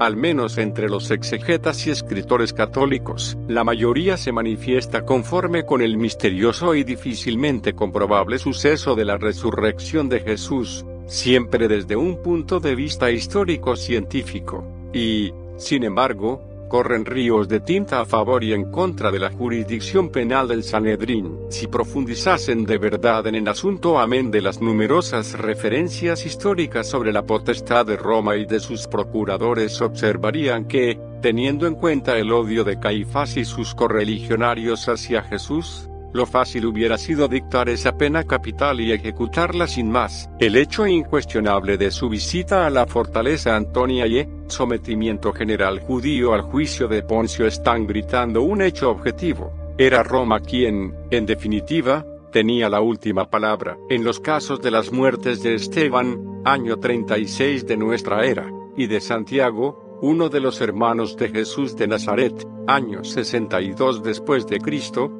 Muchos de los defensores de la culpabilidad romana en la ejecución del maestro de Galilea han pretendido ver dos muestras decisivas de esa capacidad legal del Sanedrín para dictar y ejecutar sentencias máximas. Entiendo, no obstante, que ambas lapidaciones o apedreamientos llevados a cabo, efectivamente, por el Sanedrín ocurrieron en sendos períodos en los que la provincia romana de Judea se encontraba temporalmente sin procurador. En el año 36, Vitelio envió a Pilato a Roma para rendir cuentas ante el emperador Tiberio y en el 62, según narra Flavio Josefo, el procurador romano Festo acababa de morir y su sustituto, Albino no había llegado a Judea. Existe, además, otro contrasentido, si el Sanedrín hubiera gozado verdaderamente de esa capacidad legal para aplicar y consumar la pena de muerte, ¿por qué Jesús no fue ajusticiado al estilo judío? La ley judía, una vez más, era sumamente cuidadosa en este aspecto. En el orden cuarto, capítulo 7, la Misna dice textualmente, el tribunal podía infligir cuatro tipos de penas de muerte, la lapidación, el abrazamiento, la decapitación y el estrangulamiento. Generalmente, la lapidación o apedreamiento era la pena más dura. Era aplicada y sigo citando la ley hebrea a los siguientes. Al que tiene relación sexual con su madre o con la mujer de su padre o con la nuera o con un varón o con una bestia. La mujer que trae así una bestia, para copular con ella, el blasfemo, el idólatra, el que ofrece sus hijos a Moloch, un ídolo, el nigromántico, el adivino, el profanador del sábado, el maldecidor del padre o de la madre, el que copula con una joven prometida, el inductor, que induce a un particular a la idolatría, el seductor, que lleva a toda una ciudad a la idolatría, el hechicero y el hijo obstinado y rebelde. En cuanto al abrazamiento que tuve la oportunidad de contemplar en mi segundo gran viaje, la ley establecía que eran reos de semejante ejecución el que tenía relación sexual con una mujer y con su hija y la hija del sacerdote que había fornicado, después de haber contraído matrimonio. Morían decapitados el homicida y los habitantes de una ciudad apóstata. Por último, la pena de estrangulamiento recaía en los siguientes, en el que hiere a su padre o a su madre, en el que rapta a una persona en Israel, en el anciano que se revela contra la sentencia del tribunal, en el falso profeta, en el que profetiza en nombre de un ídolo, en el que tiene relación sexual con la mujer de otro, en el que levante falso testimonio contra la hija de un sacerdote o se acueste con ella, admitiendo, en consecuencia, que el Sanedrín hubiese tenido la potestad para ejecutar a Jesús, y si los cargos más importantes eran los de blasfemo, falso profeta, mago y profanador del sábado, lo lógico hubiera sido que los hebreos lo hubiesen lapidado o estrangulado. ¿Por qué pidieron entonces su muerte por crucifixión? En mi opinión solo puede obedecer a una doble razón. Primera, porque el tribunal sabía que era el procurador romano quien debía decidir. Y segunda, porque en aquel simulacro de juicio, la mayor parte de los jueces fueron saduceos. En otras palabras, la rama dura de las castas sacerdotales. Caifás era uno de ellos y supo ganarse a un importante grupo, que fue el que asistió a la sesión matinal del pequeño Sanedrín. Como ya cité, los saduceos calificados en los Hechos de los Apóstoles, 5,17, como el cerco del sumo sacerdote Caifás, estaban en abierta oposición a los fariseos, disfrutando de una teología y código penal propios. Si el tribunal hubiera estado constituido por una mayoría de fariseos,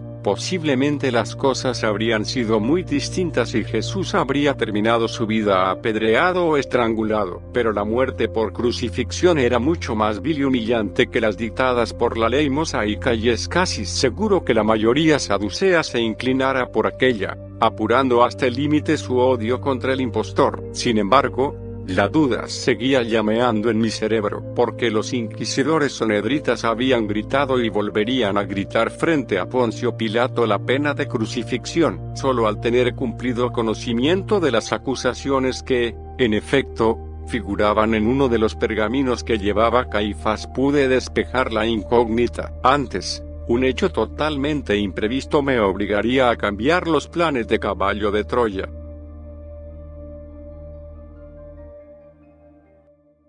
Aquí termina este sexto capítulo.